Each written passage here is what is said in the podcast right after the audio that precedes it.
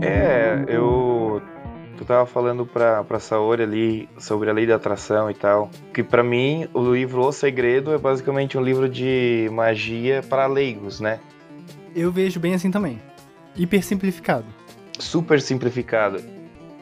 Tipo, eu não acho que não é válido. Tipo, funciona, é válido. Só que muita gente Uhum. fica só nisso. Daí eu tava falando pra Saori uma analogia de que é mais ou menos tu tirar a água do barco com a colher e podendo descobrir um balde e eventualmente descobrir até uma bomba hidráulica pra tirar essa água, né? Tem coisas Sim. muito, muito mais. Mas, mais o que eu evoluídas. acho- mas o que eu acho bacana é que todo mundo começa de algum lugar, sabe? Ah, então, sim. talvez pra pessoa que sempre tenha de alguma forma aspirado à magia, talvez seja um bom começo. Mas ao mesmo tempo, também a gente cai na cai no risco de que seja de que a pessoa decida ficar por ali, sabe? Porque é algo prático, tipo, é algo fácil, é cômodo, né? Então, não sei com relação aos resultados, né? Se vai diferenciar aí de algo mais estudado, algo mais elaborado e afins, mas acredito que sim. Mas Sim, é um bom sim. Uhum. Porque, porque tu usa a visualização criativa, né? E é uma das principais Uhum. ferramentas pra, pra magia e tal. Sim. É Então, eu nesse quesito é verdadeiro. Hum. Uhum. E é o que eu particularmente tenho muita dificuldade. em É. E assim, muita gente acha que a lei da atração é tipo é só pensar, né? É só é só tipo ter o pensamento positivo e não é bem assim, não é só isso. Uhum.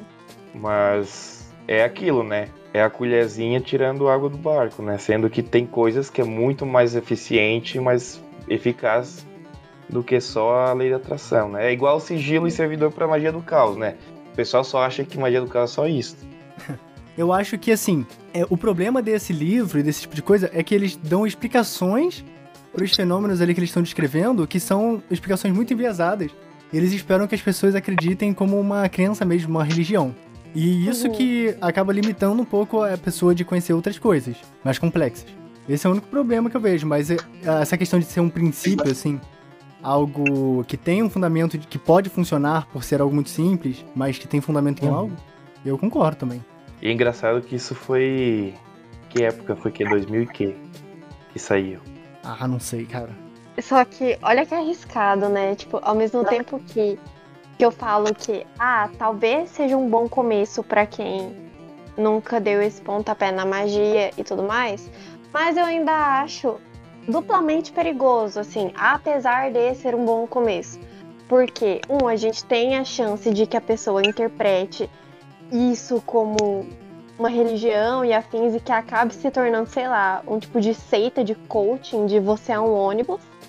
Como também pode deixar a pessoa acomodada de certa forma. Então, eu, eu não sei, sabe? Tipo, eu tenho sentimentos ambivalentes. Eu sinto que muita coisa foi esclarecedora no capítulo, só que ao mesmo tempo, eu sinto que a gente não pode contar com o bom senso do outro. Mas o que é o bom senso, né? Sei lá, tanto faz.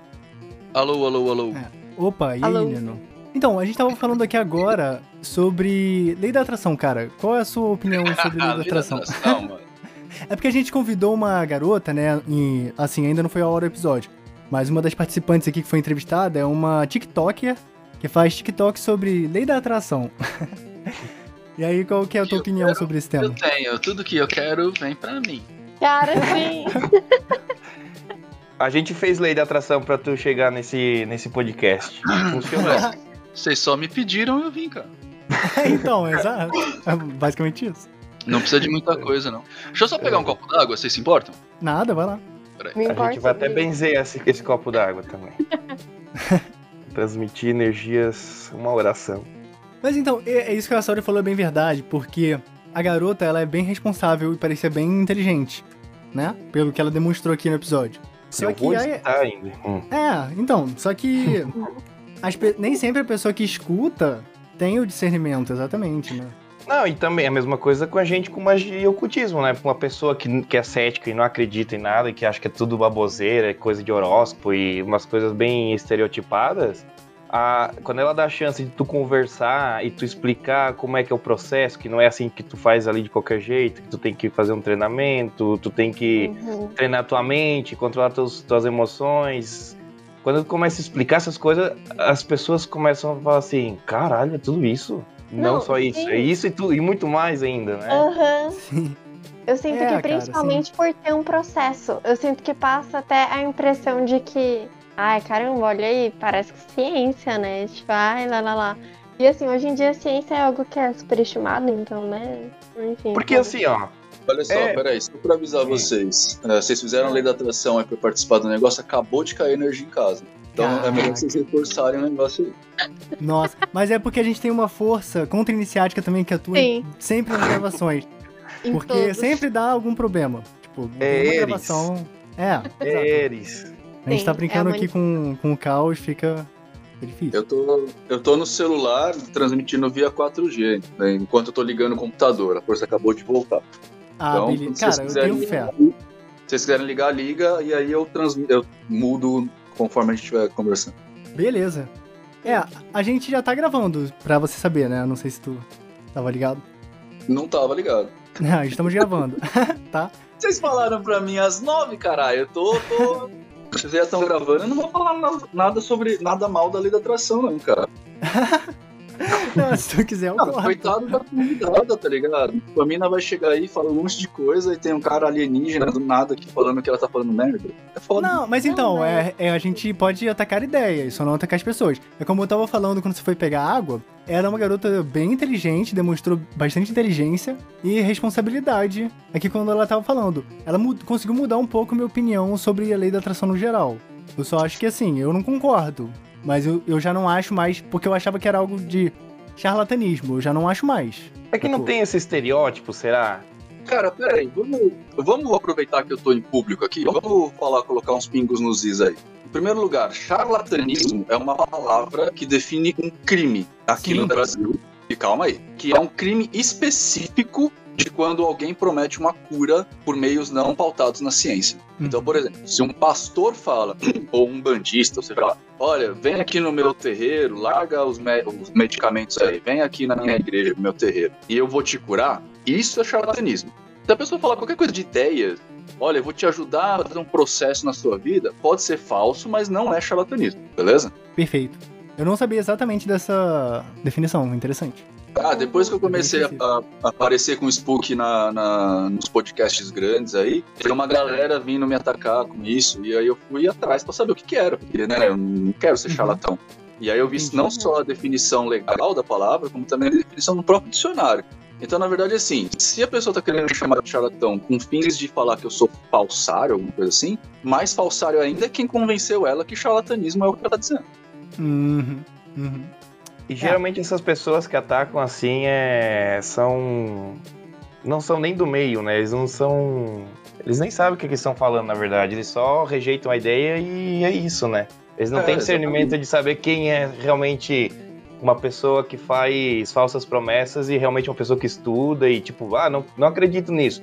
Mas tem um fundamento e, tipo, nem, nem isso a pessoa vai pra saber se realmente existe e como é que funciona o processo já vai chamando o pessoal de charlatão, né? Isso que é indignante. É, então, na verdade nem é indignante, assim, eu só tava tentando me porque assim, eu, eu, eu, tô, eu tenho uma função hoje em dia, né, que é um pouquinho diferente e que ela é, é meio nova, que é essa tal de educação mágica, né, de fazer a educação mágica. Para fazer educação mágica, que é uma coisa que algumas ordens agora estão proliferando, né, estão trazendo porta-vozes para falar a respeito de magia, você primeiro tem que acostumar o público de que magia não é aquilo que eles estavam ouvindo até então no meio profano, né? No, no Uhum. YouTube, Facebook, essas coisas todas. Magia não é mágica e nem é, sei lá, jogar pó de pirlim-pim-pim, dar Hadouken, essas coisas todas. Então, tipo, tem todo um trabalho de conscientização da galera. E eu tô pronto para isso, meu trabalho é esse, basicamente. Fazer essa conscientização. Então eu espero que as pessoas não ataquem. Agora, É, é, eu- o que eu acho As que é pessoas são ruim- receptivas, né? Sim, a, a- a grande questão nesse processo é um negócio que os especialistas, os sociólogos hoje estão chamando de era de pós-verdade. Ou seja, as pessoas já não estão. E isso não é só com relação à magia, com relação a tudo. As pessoas não estão mais prontas para buscar uma verdade, seja qual for. Elas estão prontas para reafirmar opiniões. Uhum. Então é assim, elas não, por exemplo, sei lá, você entrou em contato agora, que nem eu fiz com a lei da atração. A gente está falando de lei da atração aqui. Eu não, é, o normal da população é não estar disposta a tentar entender esse processo para ver pelo menos o que a pessoa está falando. Ela já tem uma opinião que muitas vezes é alienada a outra pessoa, né? Outra pessoa deu essa opinião e é uma pessoa que ela segue, que ela confia e tal, e ela aceitou isso. E aí ela só transmite. E qualquer coisa que você faça para informar essa pessoa é automaticamente rejeitada e também reforça a opinião dela pela rejeição. Então, na verdade, assim, o, o grande desafio do dia de hoje, e isso em todos os âmbitos, tá? A gente vê pessoas é, anti-vacina porque acha que vacina faz mal. Vê pessoas da Terra plana porque acha que a Terra é plana. Vê pessoas que não sei o que lá. E essas pessoas vão cada vez mais reforçando as suas opiniões por pura, é, por pura defesa pessoal. Porque como a gente tá, não está disposto a discutir, não está disposto a procurar, a gente está disposto a, a defender a própria opinião, a gente perde a impessoalidade da informação. A informação vira a própria pessoa. Então, se eu falo para alguém, olha, é, lei da atração é uma pura besteira, a pessoa não vai chegar para mim e falar assim, mas besteira por quê? Me explica. Ou o contrário, ou eu chegar para a pessoa e falar assim, mas lei da atração por quê? Me explica. O que a pessoa vai fazer é automaticamente reafirmar o seu ponto, né, de que, de, de, que é isso, porque ela já ouviu, já tem essa opinião boas. Então ela vai assumir isso e não adianta você falar a respeito disso, porque ela já está afirmada nessa característica dela. Isso é, bem, é bastante pernicioso, assim, né? A gente vê a treta que foi pra galera se vacinar, o pessoal falando de vacina, não sei o quê. Enfim, isso faz mal mal, né, cara? Pô, incrível. Sim, tem efeitos na sociedade que são bem nocivos. Sim.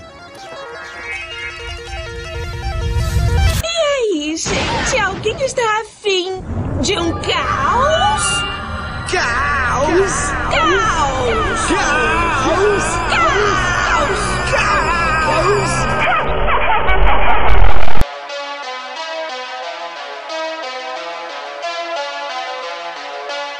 Mas então, Nino, por que a gente não aproveita esse gancho para você explicar um pouco de quem você é, se apresentar, né? Eu acredito que a maior parte das pessoas que estejam ouvindo já devam ter topado com a sua imagem em algum ponto, né? Para pessoas interessadas em magia que estão na internet. Mas mesmo assim, fala aí quem você é, o seu trabalho na internet. Ah, tá. É, eu, eu, em primeiro lugar, eu fico muito lisonjeado quando vocês falam essas coisas, sabe? Quando eu vou em algum lugar as pessoas falam, ah, se alguém procurou de magia, já ouviu você falar? Eu, eu não sei se eu, se eu sou chato por ter voz em tudo que é lado ou se realmente eu tenho relevância, mas eu fico lisonjeado de qualquer jeito. É, bom, meu nome é Nino Denani, eu sou mago hermetista, é, já tenho uns 15 anos aí de estudo em ordem, essas coisas todas. É, hoje eu faço parte da Ordem do Grande Oriente Místico, que também é uma ordem hermetista, né, uma ordem hermetista de, de bases filosóficas. É, hoje em dia eu assumi esse papel que a gente está chamando lá na Ordem de Educação Mágica, que é uma resposta exatamente à deseducação que a gente está vindo.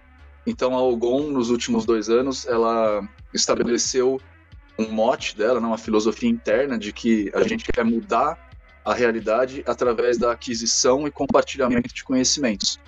E conhecimento mesmo. Então, tem historiador na ordem que faz é, trabalhos de história para divulgar história, tem geólogos, tem geógrafos, tem cientistas da religião, a gente tem uma, uma boa cadeira de catedráticos lá que estão desenvolvendo esse tipo de trabalho e eu fiquei à frente dessa situação no aprendizado mágico como um todo mesmo, né? Então a minha função nos últimos dois anos é estar tá aqui na internet meio que tentando ajudar o pessoal a se encontrar e, e, parar um pouquinho de viajar na maionese. Né? Viajar na maionese é legal, faz parte do estudo mágico, só que você tem que fazer isso com certa parcimônia. E como a gente está numa sociedade que está cada vez mais se polarizando e com esse negócio da pós-verdade, as viagens estão ficando mais constantes e mais profundas, então a galera está entrando em psicose, né, que é quando a sua realidade interior suplanta a realidade exterior. E isso está começando a, a, uhum. dar pro, problemas sociais, né? Então, o meu trabalho hoje é basicamente fazer isso. É ir no TikTok, que é uma mídia mais basicamente infantil, é ir no YouTube, que é uma mídia mais madura, uh, no Instagram, que é uma mídia de médio porte, falar sobre magia com um viés um pouco mais é, centrado, por assim dizer. Então, muitas vezes eu até divulgo algumas coisas que não necessariamente fazem parte do meu cabedal de crença, mas que é para as pessoas pelo menos raciocinarem uh, a respeito daquilo. Né? Por exemplo, como fazer uma assunção de forma a Deus sem acreditar em Deus. Né? Vamos estudar os símbolos, estudar mecanismo de crença, cabedal é, de crenças nucleares, enfim, para a gente chegar nesse processo. Então, o meu trabalho hoje é basicamente isso. Fora isso, eu estou começando a desenvolver também alguns trabalhos na minha, na minha na área da minha pós, né? Eu fiz pós em neuropsicologia. Então agora, Ah, por exemplo, é, foi bem divertido, foi meio traumático, mas foi divertido. Já terminaste? Eu Já, já falo sobre isso. No final do ano, eu vou fazer agora um evento que é voltado à neuropsicologia, que é o, o Happiness, né, um evento presencial em São Paulo, que é para a gente discutir exatamente as questões dessa geração, ah, geração X, Y, Z, que é uma geração cansada. Né, uma geração que está cansada de estar cansada, inclusive. Então a gente está chamando isso de geração burnout. Então eu vou fazer um evento para discutir a respeito disso, trazer umas soluções para 2022, juntando o hermetismo à neuropsicologia. Esse é Hum. meu viés hoje. Juntando Super interessante. neuropsicologia a hermetismo, você pode me falar mais sobre? Sobre o que? Desculpa, não, não entendi. Sobre a neuropsicologia com os hermetismos, enfim. Então, é, primeiro a gente tem que entender o que, que é o hermetismo, tá? Porque, assim, a gente tem duas formas de ver as coisas sempre. E o hermetismo, em geral, principalmente que você vê na internet aberta, ele é tratado pelas pessoas como uma forma tradicional, clássica, de se ver alguma coisa. né? Quando o pessoal raramente toma contato com, com o Corpus Hermeticum, por exemplo, que deveria ser o livro base, geralmente vai para o Cabalion, e aí eles começam a buscar uma ideia meio de Egito, essas coisas todas. Quando, na verdade, é, uma das formas de você ver o hermetismo é como uma filosofia. Né? O, o Hermes, né, o grupo de estudiosos Hermes, eles eram filósofos que estavam no período helenístico grego, lá pro século IV antes da nossa era, tentando compreender o mundo. Então eles juntavam partes da filosofia grega que estava para nascer, junto com a galera do misticismo é, egípcio, e tentavam nesse processo entender a realidade. É, como grupo filosófico, tal qual Platão, Aristóteles e todo mundo, eles propõem certas respostas e propõem principalmente perguntas e fazem com que a gente ande para frente para inquirir essas perguntas, né?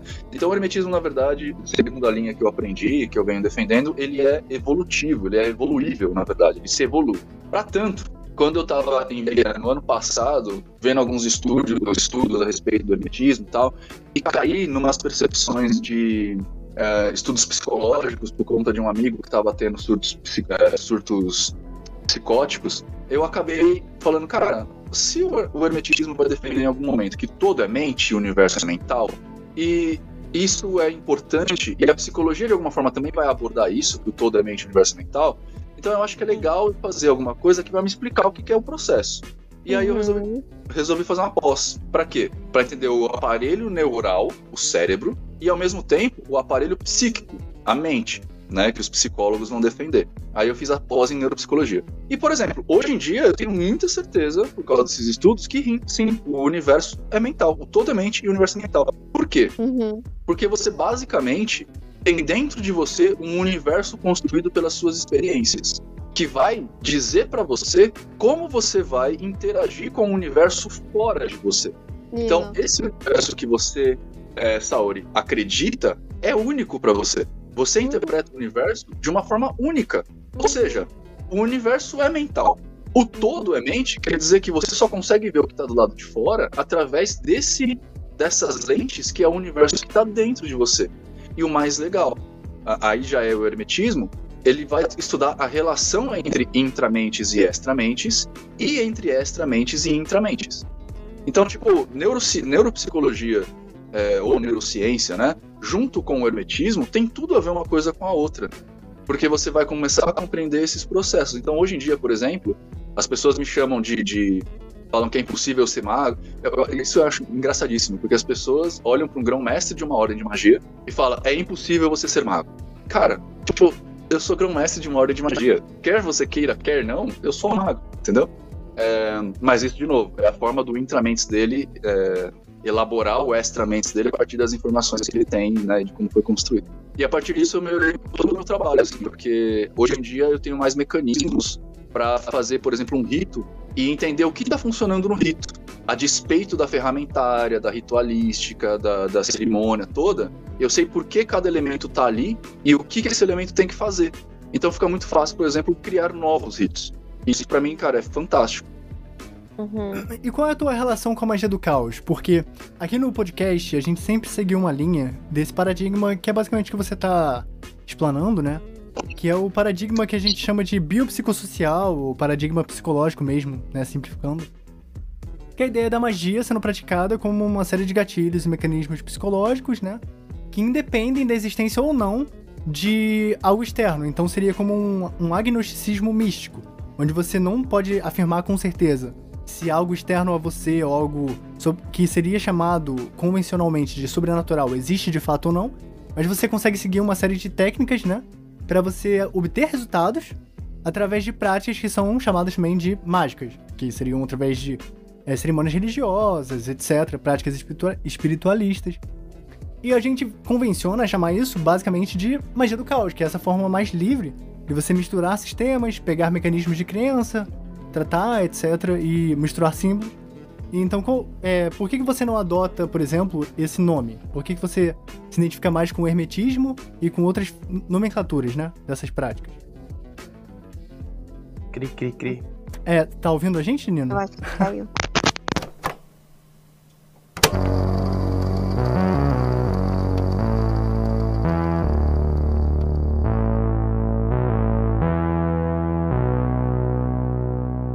Opa, Agora eu acho que vem. opa, Ah, foi, foi, foi. É, eu troquei pro computador, acho que o som tá melhor agora, inclusive. Tirou onda. Então, é, respondendo você, eu não me nego a ser chamado de caoísta. Ou de caote, né? Muita gente me chama, inclusive. O próprio Vitor Vieira me chama, o Fausto Ramos também me chama, o Caselli já me chamou também. Eu não tenho, na verdade, um problema quanto a isso. É que eu não estudei a fundo o suficiente para estar confortável de usar o título. De qualquer forma, qual que é a grande diferença? O, o jeito que eu aprendi o hermetismo, ele como uma filosofia, ele é, eu, eu geralmente costumo falar que ele é a, a busca da explicação que explica as explicações. Então, eu acho que a magia do caos. É é uma coisa bem sutil, mas eu acho que a magia do caos é muito mais prática do que o hermetismo. O hermetismo ele se debruça muito nos porquês. E o, o caos ele vai muito no funciona. Né? Se funcionou, repete. Se funcionou, continua. O hermetista ele vai, ele vai falar: funcionou, por quê? E aí a gente vai tentar entender esse porquê para ou desenvolver coisas novas, ou replicar, ou ainda a gente criar sistemáticas mais efetivas, melhores, enfim. É como eu acabei de falar, né? A gente vai tentar o, o que que tá funcionando por trás de um acendimento de vela. Em geral, o caos vai falar assim, ah, funciona. E a gente vai falar, por quê? E eu consigo tirar a vela, substituir por outra coisa? Eu consigo. O quanto isso funciona realmente? Se eu acender mais velas, vai funcionar? Se eu acender menos, também vai funcionar? Se eu acender nenhuma? Então, o hermetismo ele se propõe a isso. Além do hermetismo ser também uma filosofia, então ele vai se debruçar sobre outros cabedais tantos. Né? Então, por exemplo, eu estudo bastante o mecanismo de crença, essa história do, do universo mental, essas coisas todas, mas eu também estudo a relação, por exemplo, química de uma quimiognose. Né? Eu, eu estudo para a prática mágica, eu estudo também questões da sociologia, socio, é, questões sociais para entender o porquê que determinados ritos funcionam em determinadas épocas e outros não. Qual que é a importância de um Maybon, por exemplo?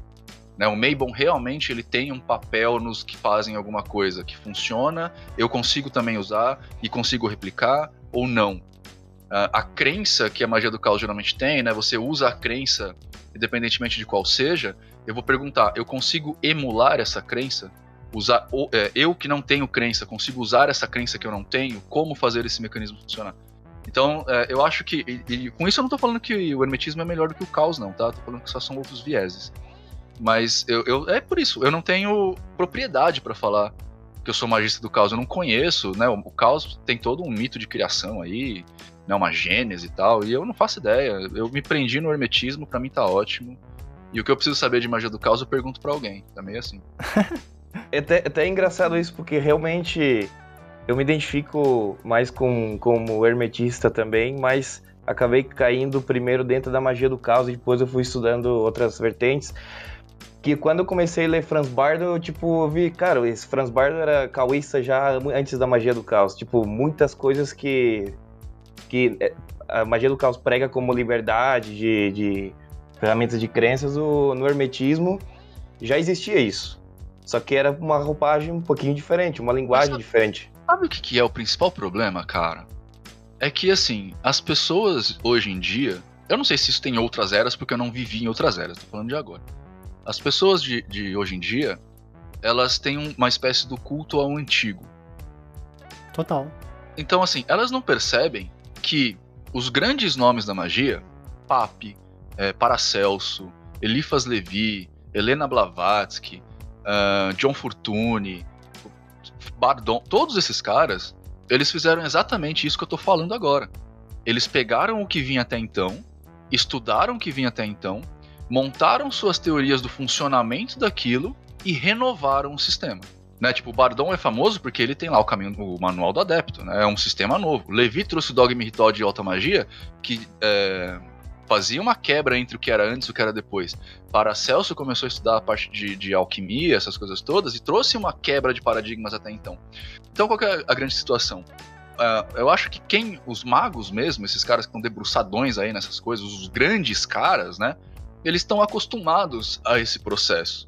Só que o populacho, a grande eh, parcela de pessoas, tá esperando um guia, um manual Uhum. de instruções, alguém que vai pegar pela mão e levar lá. E isso é tão engraçado que assim, o próprio Crowley, se eu não me engano no Libernu, ele escreve na- no prefácio dele que aquele é um livro para ser lido e queimado, ele não deve ser de nenhuma forma tratado como uma, um manual É no Liberal. liberal. É, isso, Libernu nem é Libernu é do Peter Carroll. É, pode ser, Libernu nem é dele. Não? Liberal vel legis.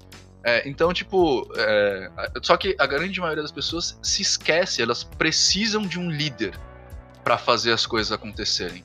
Mesmo eu, por exemplo, eu tenho um trabalho que promove liberdade. O meu, meu papo é a liberdade. Tanto que os atendimentos que eu faço de, com magia, eu falo para todo mundo, os atendimentos não são para fidelizar cliente. Se eu fidelizar um cliente, quer dizer que eu falhei no meu ato.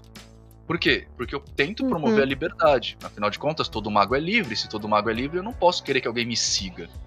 Só que, naturalmente, algumas pessoas acabam se aproximando porque elas falam assim: ah, vou aprender com ele por um tempo e depois vou vazar. Uhum. O que é natural, sacou? É uma questão de, de eu acho que de refinamento intelectual, e espero não estar ofendendo ninguém com isso, mas é uma, é uma espécie de refinamento intelectual que você vai encontrar respaldo nas universidades, por exemplo. O que, que é uma Uhum. universidade? Você entra na universidade, você tem mestres na universidade que vão te levar até um certo ponto. Depois você vai sair e continuar sua pesquisa. E em algum momento você vai precisar de outros mestres. Né? Não é à toa que as universidades, né, as primeiras universidades, eu sei que a universidade, como a gente conhece hoje, nasceu na Grécia, mas o instituto de ensino, um lugar para ter ensino, começou na Pérsia e começou com os magos. Né? O próprio Platão, ele era iniciado nos cultos de Eleusis, ele era um mago. Então, os magos sempre souberam disso. A gente sempre fez isso. Só que hoje a gente tem uma internet, então a nossa cidadezinha ali de duas mil pessoas, onde 100 pessoas se interessavam, virou 7 bilhões de pessoas. E aí a gente tá falando com um público que é completamente diferente e passando por essas situações sociais que estão dificultando, estão se tornando um desafio, na real, pra gente, que é, por exemplo, como tratar com pessoas que estão muito confortáveis dentro dos seus próprios cabedais de crença e não abertos a novas percepções. A pessoa acredita, ah, por exemplo, que vai- ela vai na Umbanda, ela acredita que incorpora um espírito. E se eu falar, olha, talvez seja um mecanismo mental, talvez seja hipnose, talvez seja histeria, a pessoa não tá pronta nem pra cogitar a possibilidade. Até porque você chegar numa pessoa e falar que talvez seja histeria e afins é irresponsável. Além de tudo, é irresponsável, né? Então, sei lá, tipo, fico pensando que, ainda que seja um mecanismo, eu acho que isso que é interessante, sabe? É pensar a partir daí o que que tem nesse mecanismo, sabe? E de, na real, reflexões aqui, né? De que ainda que seja uma atuação histérica, também tem a chance de ser uma crise psicótica, né? E como que como que a magia pode, enfim, né, lidar com isso? Eu fico pensando muito na responsabilidade, não sei. É, então, Sauri, a, a grande questão é, é isso que eu tô falando do refinamento. Porque, assim, uma Hum. coisa é o ato mágico. Então, geralmente eu falo, todo Sim. ato é um ato mágico, todo ato mágico é um ato válido. Ou seja, traçou seu círculo lá, ou seja, sei lá, é, abriu o Campo Santo, a galera entrou, todo mundo incorporou, aquele ato, naquele momento, vale e é mágico. As pessoas estão realmente. Independente, ah, e aqui que tá. Independentemente de ter espírito ou não, tá acontecendo alguma coisa. Essa coisa Hum, tem que ser levada em conta e essa coisa Uhum. realmente altera padrão psicológico. Não só de quem tá pa- passando por aquilo, mas também de quem tá vendo. Então, sim, existe. Agora, eu acho problemático você se fechar a possibilidade de perguntar o que que tá acontecendo. Que é isso que as Hum, pessoas perfeito. fazem. Então, por exemplo, eu incorporo. Eu trabalho incorporado às vezes. Incorporo lá Exu, eu venho da Umbanda. Né? Então eu, eu tenho esse paradigma. Eu trabalho com pessoas hoje no meu rito que foram umbandistas e eu uso o cabedal de crenças dela para fazer o rito funcionar. Então eu incorporo também. Só que eu me guardo ao direito de falar, eu estou incorporando ou estou assumindo um arquétipo de forma psicológica. Porque é Uhum. assim que a gente aprende, entende? Quando a gente tem é, certeza de uma coisa e não está aberto a possibilidades, a gente deixa de aprender. E esse é um problema. Entendeu? Perfeito, cara, perfeito. É, teve até um exemplo que já foi dado aqui, eu mesmo dei na real, em um episódio passado, bem antigo, que é em relação a essa questão de se as coisas existem de fato ou não, né? A primeira leva, assim, de episódios que teve do Discordcast foi sobre a substancialidade, né? da- do- dos fenômenos mágicos, etc. E é um debate infinito, né? Mas o exemplo que eu dei é de, por exemplo, digamos que você tá numa casa ou numa cidade e as pessoas estão falando de um fantasma, um fantasma que tá assombrando a casa. E aí diversas pessoas que estão na casa sonham com fantasma, veem um fantasma, interagem com fantasma, etc. E assim, sendo algo físico, algo que existe em uma realidade paralela, ou algo que tá na cabeça das pessoas, você pode, de certa forma, falar que se o fantasma tá interagindo com as pessoas, ele existe. Não importa exatamente se ele tem uma substância ou não, né? Ou se ele é só mental ou não.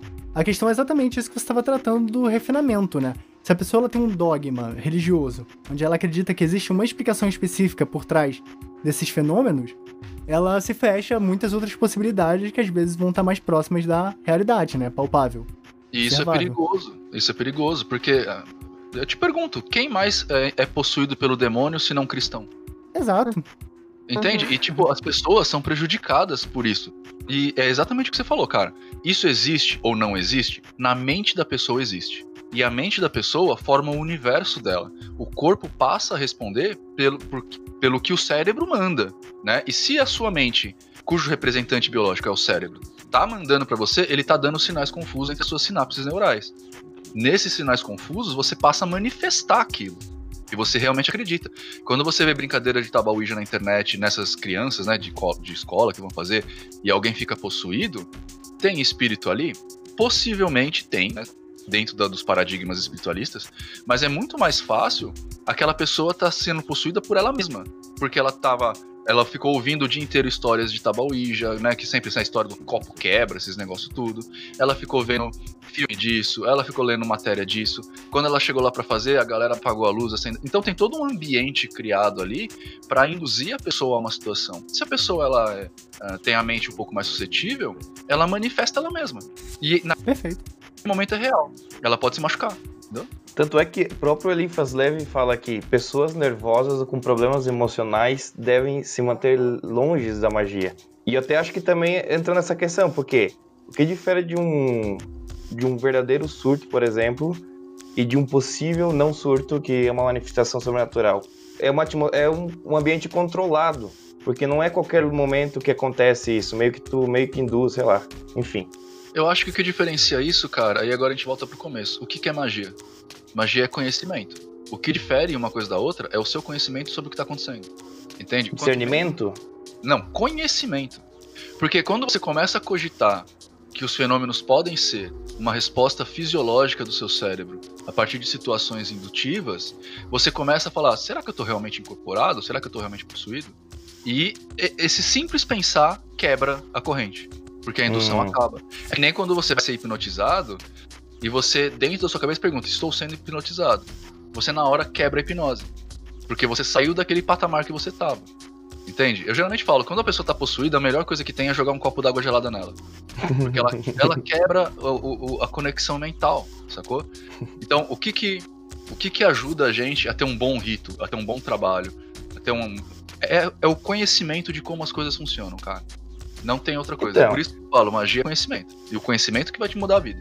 Dentro disso que tu realmente estava falando agora e pela, pelo estudo né, de neuropsicologia, como é que tu conseguiu entender ou concluir, se é que teve uma conclusão, é, sobre o, que seria o estado alterado de consciência, né, o que que realmente acontece para que a magia funcione, né? É, pode ser explicação é, fisiologicamente falando, tá? E também o que seria o inconsciente e o consciente é, na magia e, e a neuropsicologia. Porque é uma, é uma questão que realmente eu tenho curiosidade e fascínio disso. E quando é, tu ia vir aqui, eu tava guardando esse tipo de pergunta pra pra me ajudar a entender também. Eu acho que eu vou só te deixar mais confuso. Mas é para isso que a gente tá aqui. O meu papel é de educador, cara, não é dar respostas, é incitar perguntas. É, qual que é a grande coisa? Primeiro, né, quando a gente tá falando de alteração de consciência, existem vários tipos e por várias formas, né? A gente tem Vamos trazer pro nosso vocabulário, né? Quando a gente fala de gnose, a gente tem vários tipos de gnose. Tem ah, é, quimiognose, tem gnose pelo álcool, tem gnose alterótica, tem gnose por fervor religioso, tem gnose de medo, tem vários tipos de gnose. Pra gente entender o que é gnose, a gente primeiro precisa entender como é que o cérebro funciona. E isso não é uma explicação tão fácil, tá? Até porque a gente também não descobriu tudo ainda.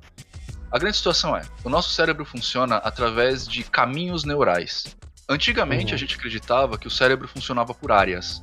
Ou seja, você tem uma área do responsável pelo medo, uma área responsável pelo pânico, uma área responsável pelo tesão, uma área. E hoje em dia a gente sabe que isso não é tão verdade mais, tá? A gente funciona através de caminhos neurais, que é hoje em dia chamado de neuroplasticidade. E esses caminhos neurais, inclusive, por eles serem plásticos, eles podem mudar de onde eles estão, substituindo inclusive processos que você não usa mais. A partir desse momento, a gente começa a entender que, primeiro, um caminho neural dá uma ideia, seja ela qual for. Então, você vai pensar no seu cachorro. Quando você lembra do cachorro, é uma série de neurônios com um caminho muito específico entre um e outro que vai te dar essa lembrança. Uhum. E trocando É um em algo. circuito, né? Seria um circuito. Exato, é um circuito. Eu geralmente falo que é o Google Maps, e quando você vai lembrar, é um caminho que o Google Maps te dá. É, esses caminhos, eles se fortalecem e se enfraquecem de acordo com o uso que você dá para eles. Isso chama potenciação. Então, quanto mais você tem uma memória, uma lembrança, ou coisas que são referentes a essa lembrança, mais esse caminho fica parrudo, forçudo, tá ligado? Isso chama potenciação de longo prazo. Essas potenciações, esses caminhos que são mais fortes, são aquelas coisas que a gente faz no dia a dia, né? Então, quando você, sei lá, se você está estudando, é você lembrar do seu percurso, é você lembrar do professor, é você lembrar da matéria de ontem, enfim.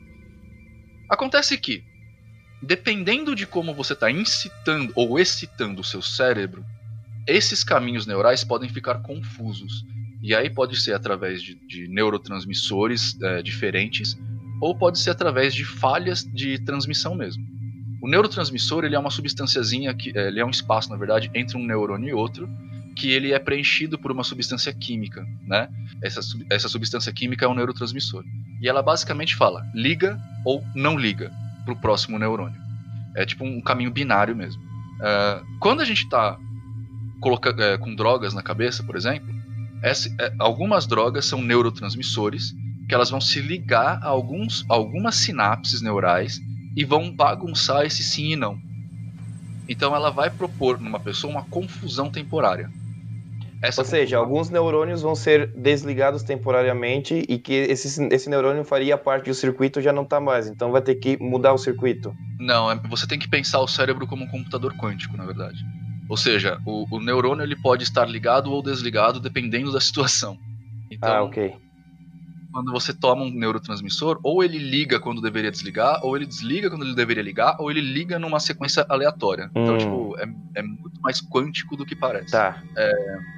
Inclusive, isso que faz os processadores quânticos serem mais rápidos do que os normais, mecânicos.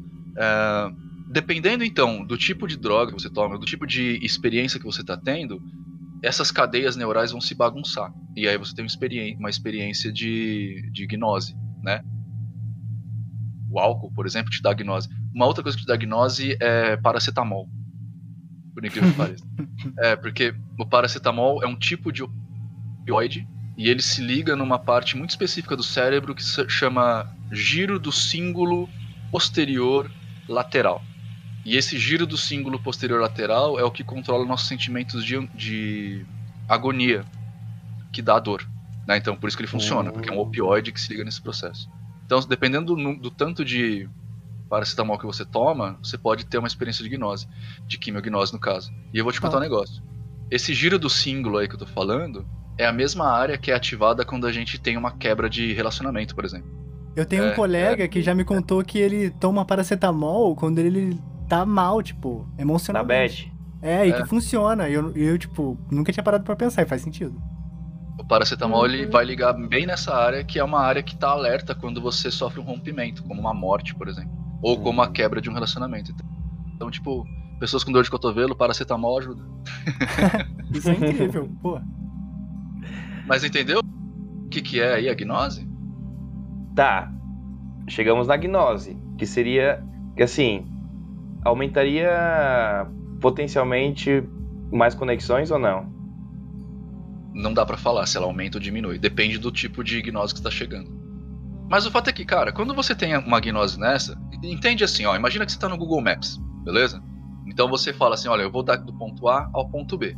O Google Maps ele vai te mostrar várias ruas anexas, né, além das avenidas, estradas, essas coisas. Várias ruas anexas. Então ele fala pra você assim, ó, no estado normal, ele te fala, segue esse caminho aqui. Então, digamos que você pega a rua principal e chega no seu ponto. Caminho simples. Isso é uma memória. Quando você está tomando, eh, entrando em gnose de algum jeito, você começa, o Google Maps começa a te dar uns desvios por essa, esse seu caminho. Então, você vai ter experiências por causa desses desvios que Ah, são entendi. aparentemente inéditas para você, mas que na verdade elas só são memórias que estão sendo reativadas.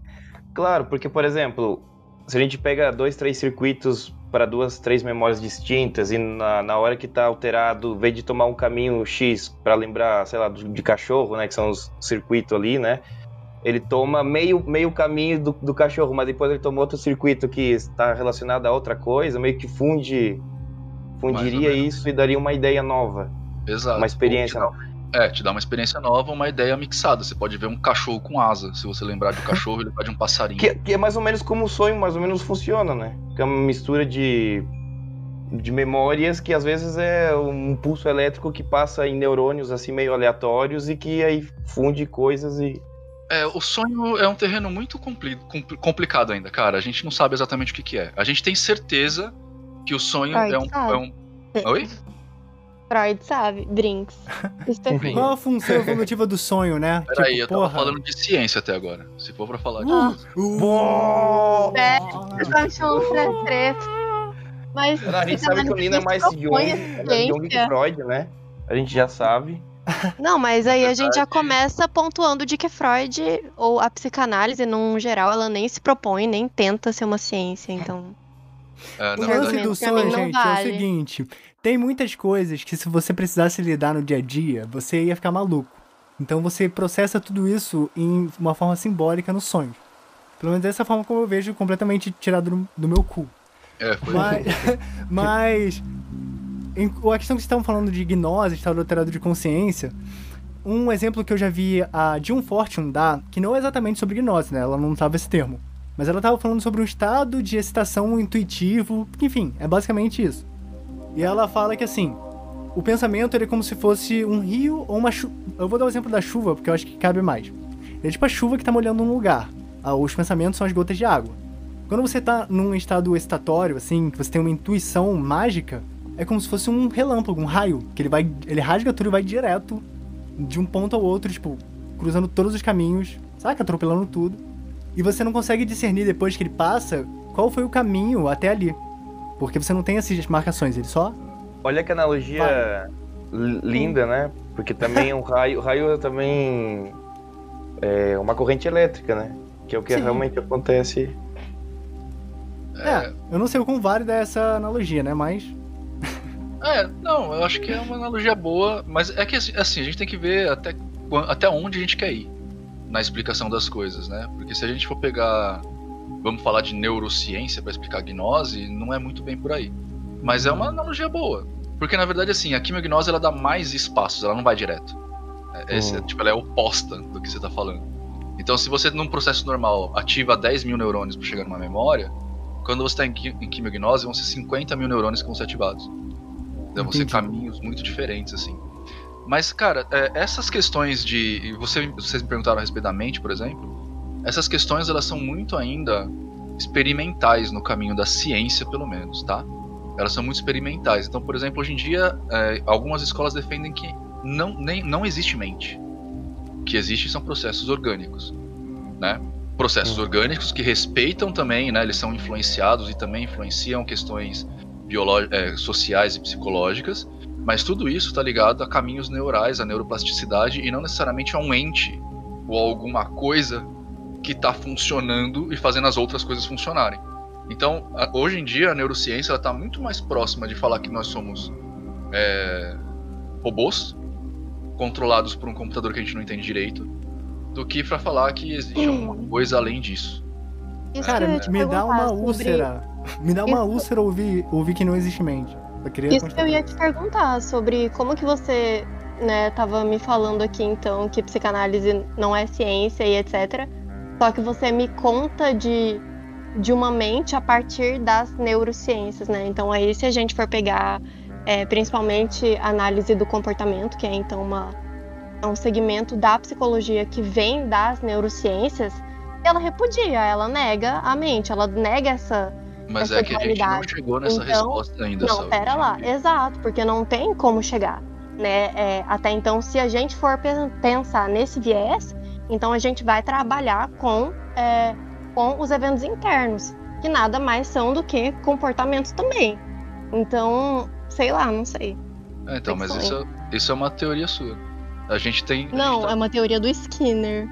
Ah, tá, do Skinner, que já foi melhorada depois do Skinner, né? Então, tipo, Então não dá tá. pra gente bater o martelo. E é isso que eu tô falando. Sim. Por que, que a ciência é legal? Porque a ciência ela chega às respostas, mas ela sabe que as respostas não findam ali. Ela vai né? tateando. Por a gente sair desse caminho e ir para um caminho que talvez as pessoas compreendam mais, a teoria da evolução do, do, do Darwin, ela não parou no Darwin. E ela nem é só do Darwin, ela é a teoria da evolução de Darwin e Wallace. E hoje em dia a gente tem Sim. muito mais elementos dentro dessa teoria que sim, não desmentiram a teoria, mas adicionaram coisas novas, né? E na neurociência, imagina assim, a neurociência é uma, uma cadeira científica de 20 anos. Faz Sim. 20 anos que a gente estuda o cérebro. Não É é, muito recente. É, então a gente tá cogitando possibilidade. Até pouco tempo atrás, até sei lá, 4, 5 anos atrás, a gente acreditava que o cérebro era dividido em partes, como eu falei pra vocês. Então a gente tem lá. E na escola ainda é ensinado isso, embora as teorias mais recentes fal- falem da neuroplasticidade. Então, o lugar onde ocupa ocuparia no cérebro o, o senso visual, por exemplo, ele pode ser sub- substituído pelo senso auditivo no mesmo lugar. Então, tipo, hoje em dia a gente ainda tá tateando, a gente não sabe exatamente o que tá rolando ali. Só que existem algumas coisas que a gente consegue desmentir já. Né? Então, a mente, algumas teorias falam que não existe. Eu vou te contar um Agora- negócio. Peraí, Tá, existe- eu quero saber a tua opinião. A neuropsicologia. Pera! Existem algumas teorias, olha só. Existe uma teoria que fala que a mente existe. Existe uma teoria que fala que a mente existe e é o cérebro. Existe uma teoria que fala que a mente existe e está fora do cérebro.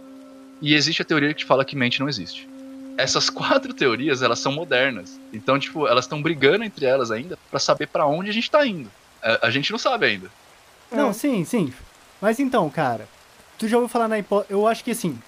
Vou reformular o que eu ia falar.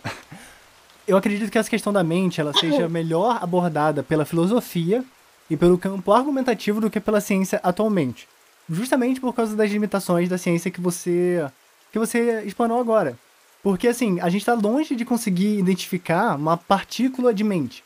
Até porque, exatamente, a mente como um fenômeno não local, um fenômeno que não é físico, você nunca vai conseguir, tipo, olhar num microscópio e ver uma partícula de mente. Mas o fenômeno não é físico? Então, é aí que tá. É, pois é, aí que tá. É aí Então. que a ciência tá se debruçando. É Entendeu? muito Existe- complexo. Existe uma disciplina, inclusive, que é estudada na- na- na universidade, que é a filosofia da psicologia. Que é exatamente o quê? Você buscar os desafios. E o papel da filosofia é ex- exatamente isso. A filosofia ela, ela busca os desafios para que eles sejam depois corroborados ou descartados. Esse é o, o conhecimento natural da humanidade, né? A, a, filosofia propõe e as teses que mais se sustentam, e geralmente a filosofia elas levanta as teses a partir do conhecimento que a gente tem e extrapola eles, né? Que é um ideal completamente hermetista, inclusive, né? De, de relação. A gente tem o nosso conhecimento agora, a gente lê o que está rolando, vê as nossas especialidades e extrapola o ponto. Essa extrapolação ela vai uma hora cair na mão lá dos pesquisadores e eles vão tentar falar não, isso aqui vai para esse lado, isso aqui não vai para esse lado e tentar propor experimentos para isso. Né? A, a, psicologia mesmo nasceu assim. A psicologia era uma filosofia até os primeiros experimentos do laboratório de Leipzig. Leipzig. Nem sei Leipzig. Isso, Leipzig. É. Até os experimentos de Leipzig. Leipzig. Até então era só filosofia. É assim Sim. assim que o conhecimento se processa. Só que agora a gente está falando de um conhecimento ou de uma cadeira de conhecimento que é muito recente. Então a gente não tem resposta. A gente ainda tá fazendo pergunta, entendeu?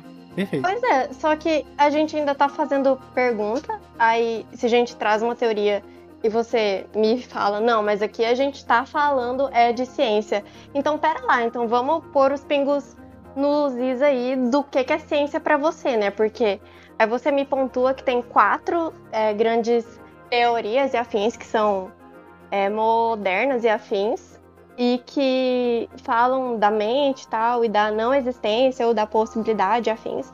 Sei lá, não sei. Estou, estou muito tá, reflexiva talvez, sobre. Talvez eu tenha usado o termo errado. Existem quatro teses. Sim. Uhum. Acredito que seja o que aponta, né? Uma direção hoje em dia. É, não sei nem se eu posso dizer que aponta. É, aponta. De alguma forma as pessoas estão tentando entender. Né? O... É porque assim, cara, uh, por, mais, por menos que a gente queira, é, e, e eu, talvez eu responda o que a Saori falou, perguntou agora. A gente tem processos que são científicos e a gente tem elucubrações, né? O que, que é científico? O que a gente já colocou de alguma forma e tem certos, uh, certas formas de comprovar isso. Então, por exemplo, a gente já consegue ver a hum. neuroplasticidade do cérebro. Né? Isso é neuroimagem, a gente já tem essa, essas uhum. comprovações. Inclusive, os experimentos são super bonitos disso. Uh, a gente já consegue, por exemplo, substituir eu tava lendo, inclusive, um caso disso num livro que tá longe, eu não vou pegar o título. Agora, se vocês quiserem, eu pego. De uma moça que nasceu sem o, o labirinto, né? Então ela era o que eles chamam uhum. de wobbler. Ela não, ela tava constantemente com a sensação de que ela caía, caía para sempre, Nossa, porque ela não tinha um labirinto, que é o que regula a gravidade e sensação espacial da gente. E os caras conseguiram substituir isso por eletrodos na língua. E Bacana. mais do que isso, os eletrodos na, ela usava os eletrodos na língua por um certo tempo. E quando ela tirava os eletrodos, era residual. Então teve uma ela foi fazendo progressões e depois que ela usou, acho que um mês seguido, ela conseguiu ficar quatro anos com o resíduo dos eletrodos na língua sendo interpretados pelo cérebro numa outra área. Então, Isso me lembrou é... muito Thorndike, meu Deus. então, qual que é? A gente tem algumas coisas que são já pesquisados e comprovados. E a gente tem a parte da filosofia da coisa, que é até onde a gente pode ir, o que, que é mente. O que é mente ainda está no campo filosófico, por isso que existem tantas perguntas a respeito disso, né? Porque existem quem defende que tipo os processos neurais, né, os próprios, as próprias é, é, sinapses são a mente. E tem pessoas que falam que talvez não, que possa ser outra coisa. A gente ainda não tem essa resposta. Então, tipo assim, algumas coisas sim, algumas coisas estão em teses, e eu tá, tô trazendo algumas para vocês.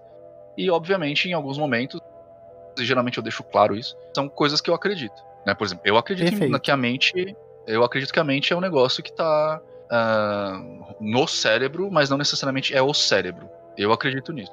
Só para concluir o que eu queria falar, quando eu comecei a perguntar ali sobre a. né?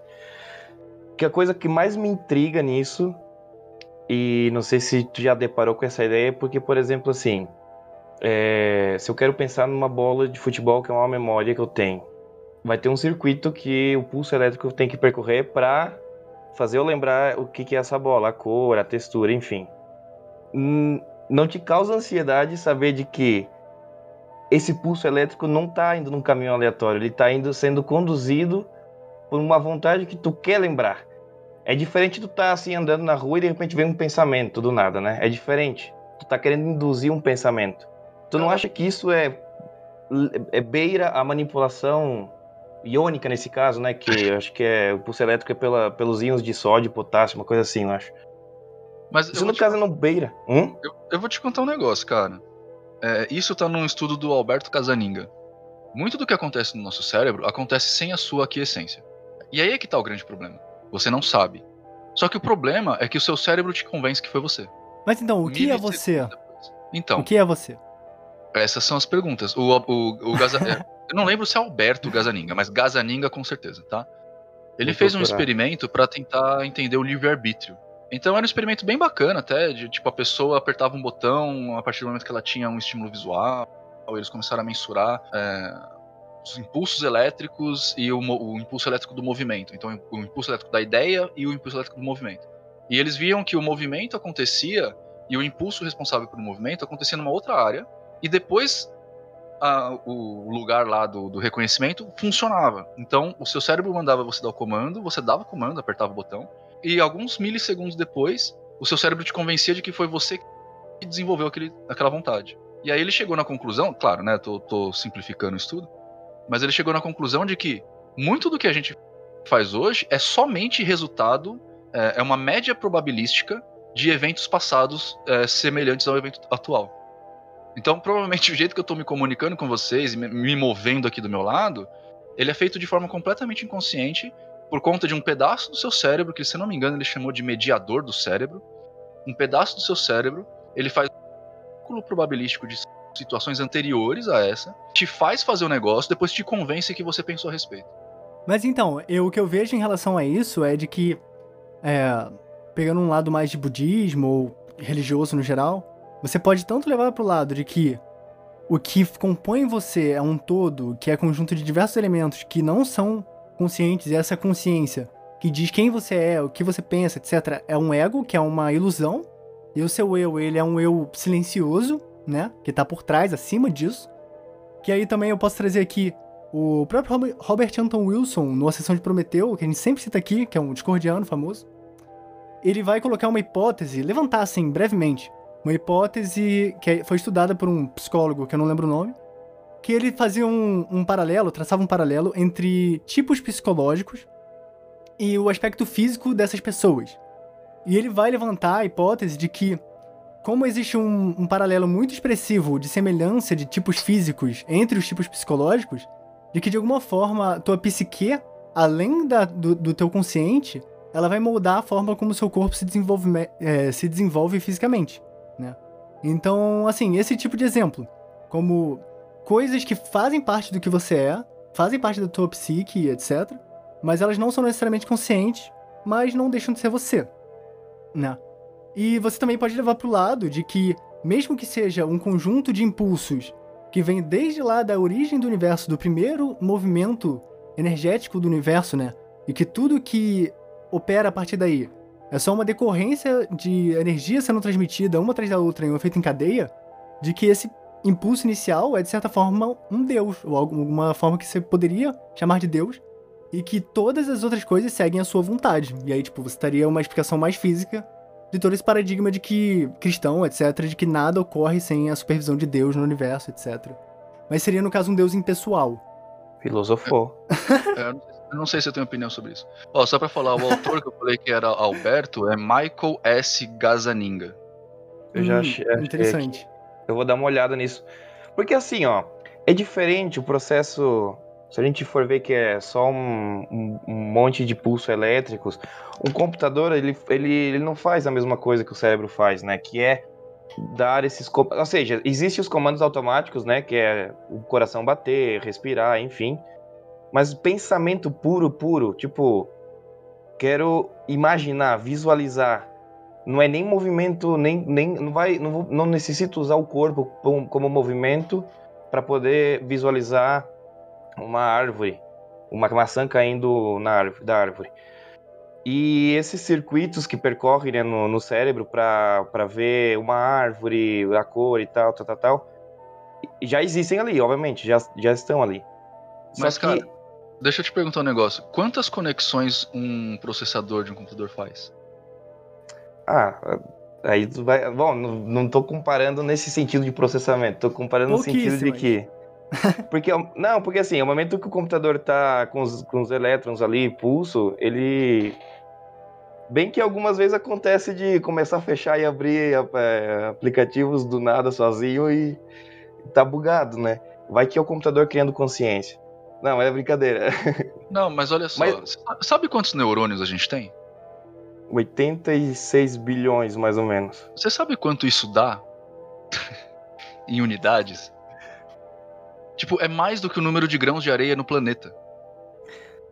Sim, ok. Só que a minha questão não é a capacidade mental do ser humano.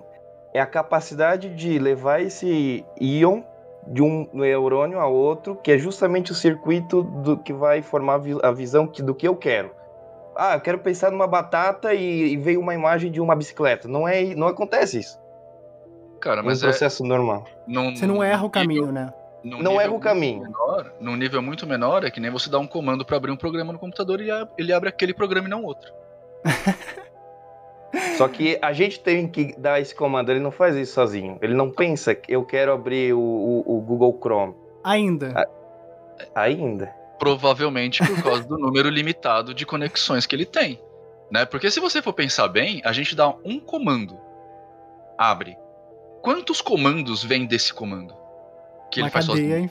in- infinita, né? Tipo, não infinita, mas uma cadeia extremamente grande que a gente não Inclusive, em alguns casos, encontrando novas respostas. vê. Uhum. É um nível muito menor, claro. É um nível infinitamente menor por enquanto. Mas é, não é muito diferente.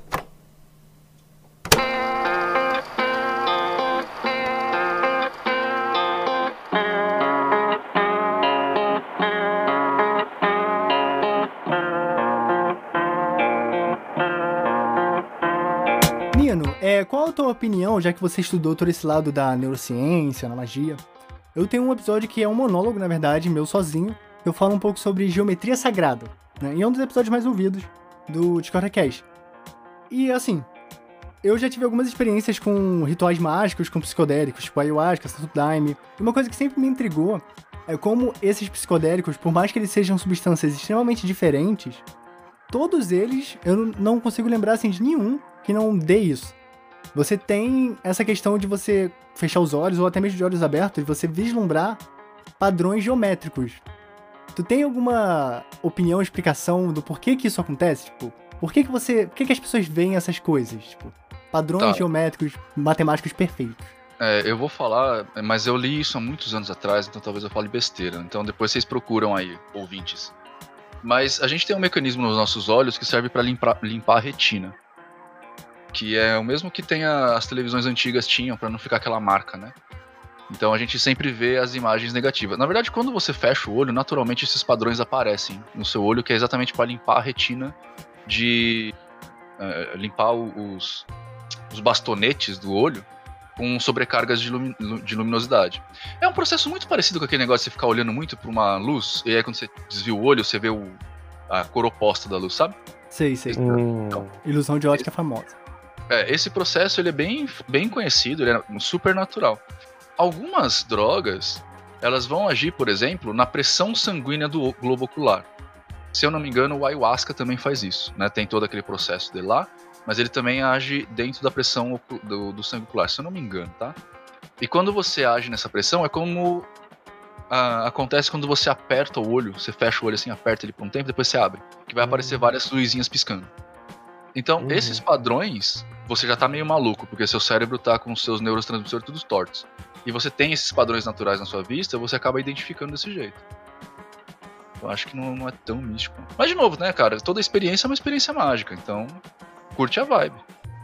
É, eu acredito nisso também, assim, se você quer acreditar né, em qualquer coisa pra ter um objetivo mágico numa operação, etc.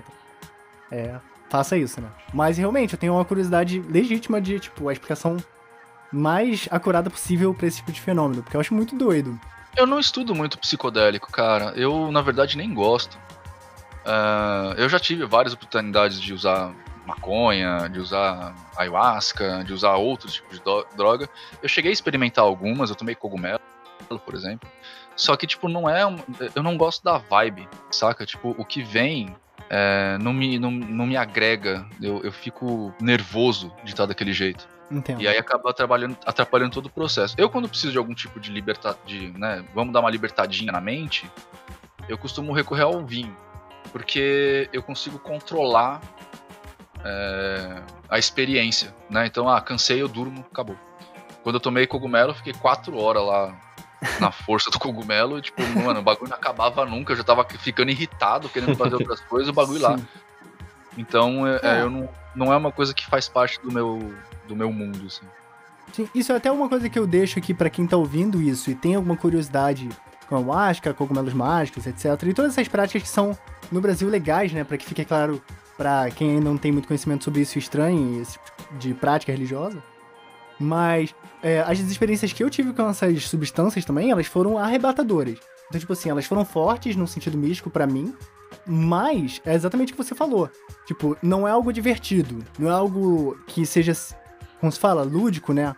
Ou feito pra um entretenimento mesmo, recreativo. Não é um uso recreativo. É um uso arrebatador, que ele te humilha. Um cogumelo, ele te humilha. Ele te bota de, em um estado animalesco, assim, infantil, né? Em que você fica incapacitado. É isso que acontece, tá ligado? Então, se você tem realmente curiosidade de fazer esse tipo de coisa, haja com muita parcimônia, né? E segurança. Faça de uma forma segura, com alguma organização que já faça isso, que tenha controle, etc. Né? A maior parte das instituições de ayahuasca que tem aqui no Brasil em atuação, pelo menos que eu conheça, que eu já tenha visto, fazem de uma forma bem segura e tal, e tranquilo. Mas saiba que é algo, né? Que é forte e algo que é desconfortável, tipo, no mínimo. É, o, o meu problema era só a falta de controle. Tipo, mano, eu quero que acabe logo, sabe? Não acaba. Mano, já deu. Vai, vamos pra próxima. Isso me irritava bastante. Microdoses. Ah, É, microdose eu já não sei, eu nunca experimentei. é, já tá muito fora do meu cabedal de conhecimento aí. Sim. É, Cinério que t- entrou aí e não falou nada até agora, né? Tu tem alguma pergunta pra dar pro Nino? Olha, eu estou me habituando com a conversa. Eu cheguei atrasado e não vou querer sentar na janela por enquanto, não. Isso aí. É, É, e essa questão é, dos psicodélicos, eu vi um vídeo bem antigo teu. É, eu não sei se tu ainda tem esse vídeo no ar e tal, etc.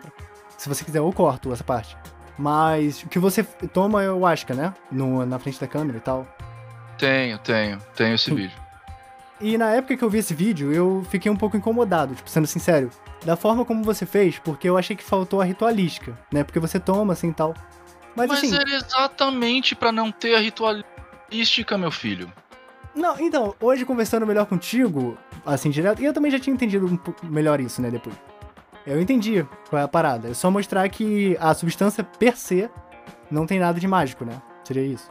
Não, na verdade, assim, eu sabia que eu ia alucinar, né? Porque é uma substância alucinógena.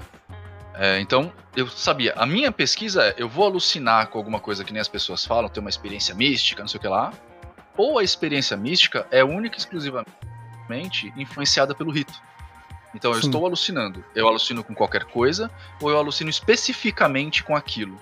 Porque é o que a galera fala, né? Tipo, da enteogenia. Tipo, você usa a droga de Deus, enfim, e fica. E, né, tem as experiências místicas. E eu tava defendendo que as experiências místicas vêm do uso da droga mais o rito. Então, na verdade, o que influenciava era o rito. Você tá, né, com seus processos cognitivos alterados, e o rito te influencia a ter aquele tipo de experiência. Era isso que eu queria ver. Então eu não podia ter o rito. Só que, tipo, cara, é, eu vou contar um negócio pra vocês e espero que as pessoas não levem a mal. Esse vídeo em particular, ele me fez ter um certo asco da comunidade do ayahuasca, sabia? Por causa dos Porque- comentários. É, porque, porque pra mim, tipo, ayahuasqueiro virou um cristão que usa drogas. Mas Eu- é, eu né? espero- eu espero não ofender ninguém, gente, de verdade. É, só tô contando uma experiência que aconteceu, bom? É, não é. Eu, eu- nunca tive nada contra ayahuasqueiro, nunca tive nada contra o uso de drogas, nunca, eu, eu acho que cada um faz o que quiser da vida. Só que, tipo, eu fui tão hateado, hateado e por umas coisas tão bestas e de uma forma tão violenta que eu falei, mano, os caras são, tipo, cristãos, só que os caras usam droga, tá ligado? Isso me É o oposto do que deveria ser a, a doutrina da parada, né? É, porque pá. era violento. Não é que nem você que chegou, "Ah, olha, eu vi e me senti incomodado. Era violento, tá ligado? Era violento de me xingar, xingar minha mãe, xingar meu pai. Então, tipo. É tenso. É, eu falei, cara, que a galera tá tudo querendo aí ser espiritualizado. Eu não sei bem o que é ser espiritualizado, mas eu espero que não seja isso. Ah, mas isso é o que mais tem, cara. E de novo, gente, é, eu, eu não quero. Eu não tô tentando ser grosso, tá? Eu não tô tentando ser É, de verdade. Ah, conheço pessoas maravilhosas que usam ayahuasca. Conheço, fui num lugar que é, usa, né, que faz o uso do ayahuasca ritualisticamente. Conheci as pessoas, são super bacanas. É que a experiência que o fã clube me deu foi super negativa, tá? Então, tipo, nada contra a bebida, nada contra você que bebe. É, aqui, cara, foi. O fã clube foi foda. Ai, ai.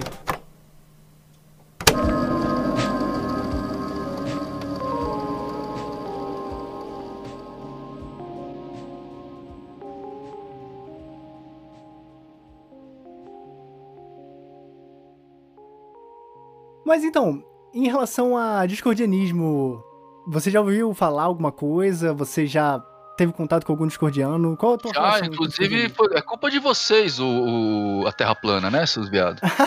Basicamente, basicamente. Um verdadeiro mindfuck. Também. Não. É, a gente Ó. leva pouco crédito, na verdade, porque o- os discordianos são desconhecidos pelas pessoas. Só que as obras dos discordianos estão aí na, no mundo, né? As pessoas não Sim. sabem. Vocês sabem que vocês podem estar matando a galera, né? Seleção natural é bom. Não. Estamos apenas eliminando os menos adequados. É, É, eu acho, contro... acho controverso. morrendo junto. Eu acho controverso, porque assim, é aquilo, realmente. Eu acho que num período agora, pro- né, principalmente pandemia, etc., você ficar instigando conspiração, né, contra a vacina, etc., é realmente algo, porra, imoral objetivamente, né? Não. Acho que a gente E, pode concordar com a isso. proposta do discordianismo era justamente rir de- desses conspiracionistas, criando conspirações mais absurdas ainda. Saudade de quando cara, colocavam mas é- duendes e anões numa, lá na França, assim, enfileirado, uns 200, e aí as, as, as autoridades, assim, tipo, que porra é essa? Quem colocou essa merda aqui? Por Mas quê, é, né? esse é o problema, porque quando você tá disposto a acreditar em uma teoria da conspiração, você tá disposto a acreditar em todas. Então, porque elas funcionam basicamente do mesmo jeito, sacou?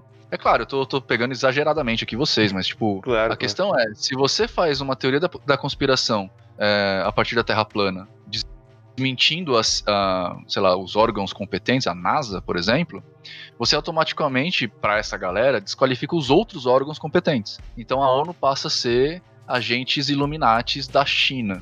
Sabe os negócios assim? E aí você causa um problemão por tabela, sem querer, mas eu- eu acho que. E, claro, também não é culpa toda, né? É muito mais culpa da ignorância da galera do que de qualquer outra coisa. Mas é, é um problema, né? É, a explicação que o Robert Anton Wilson dá quando ele escreveu lá o Illuminatus, né? A gente por acaso tava falando disso no, no grupo do Finord esses dias. Que era que a ideia de que você criar, ou não criar, porque já existia, mas você tentar colocar em evidência um inimigo em comum que não existe, que é uma ficção, e que é óbvio, que tipo, se você parar pra pensar e analisar, é obviamente uma ficção, pra ser um inimigo em comum pra todas as pessoas, pra unir as pessoas, tipo, esquerda, direita, pessoas de crenças diferentes. Tipo assim, por trás de tudo tem os Illuminati. Que é uma, é uma metáfora pra coisas que existem de verdade. Mas é claro que não é, tipo, a, a versão arquetípica, estereotipada, que o mito dos Illuminati vai colocar, né? Tipo, aquela ordem da galera que controla o mundo. Mas vocês esqueceram que existe religioso, velho. É isso que é o foda, né? Tipo, hoje em dia eu recebo toda semana convite pra, pra participar da Ordem Illuminati. Que é claramente É. estelionato, tá ligado? Sim. Tipo, e, e foda-se, se é só estelionato, a pessoa vai ficar pobre, né? Vai dar 1.500 reais pra entrar.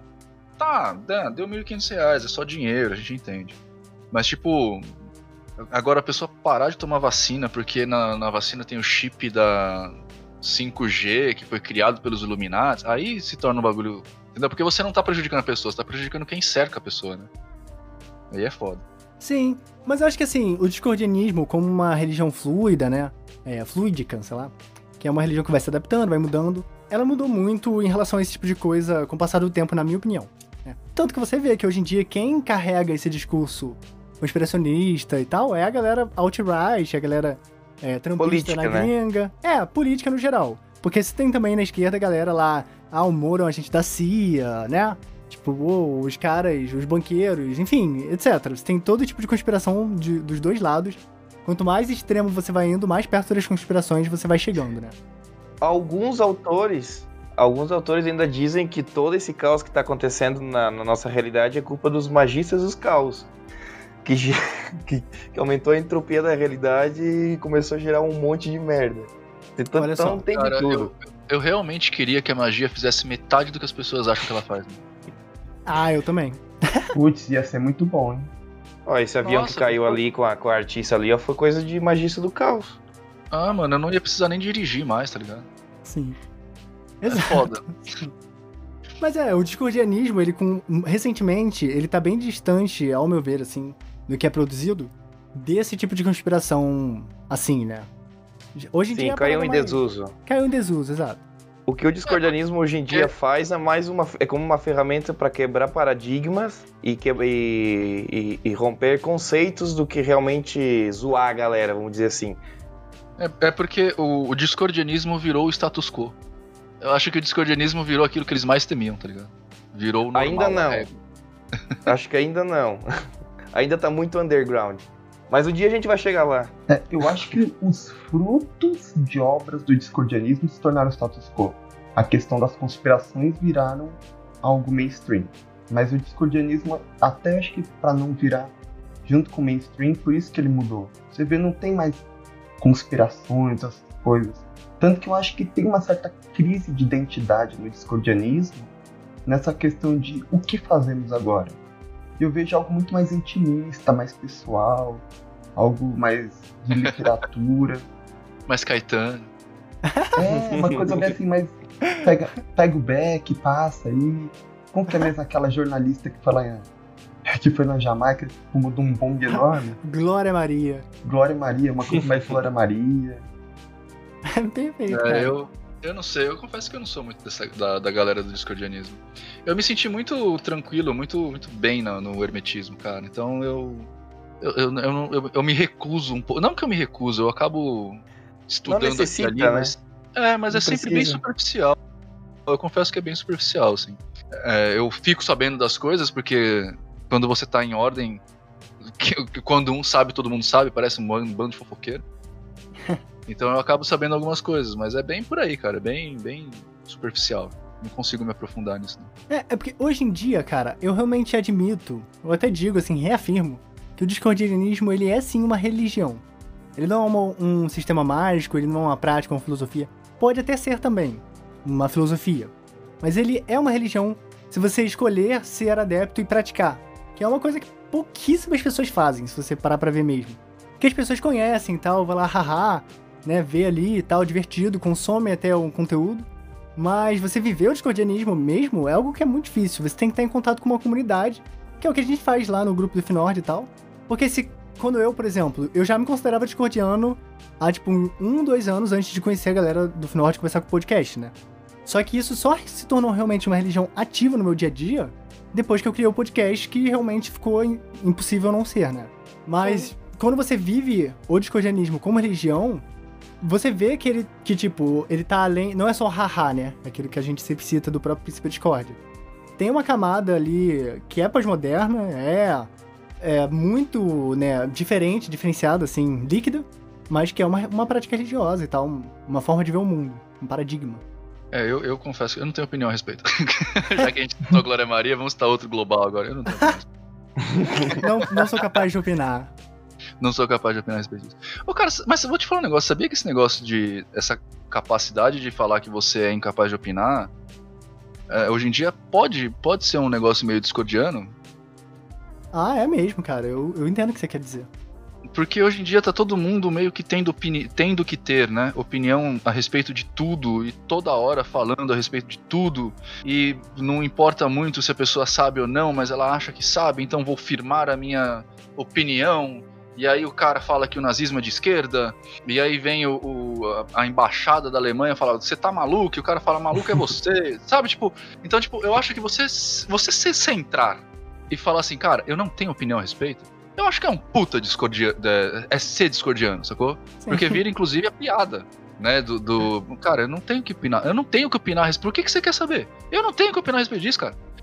Sim, quebra Tipo, a expectativa não, da tipo, pessoa, né? A pessoa tá É. esperando aquela opinião pra já tacar, né? E seguir, e a pessoa, não, não tem opinião, e pronto. e a pessoa fica assim, desconcertada.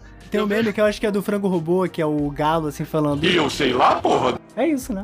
Não sei É. lá. Eu vejo muito isso, cara, no TikTok, tá ligado? TikTok é uma rede maravilhosa, né? O puro chorume da internet. E aí falar, Você conhece o Twitter?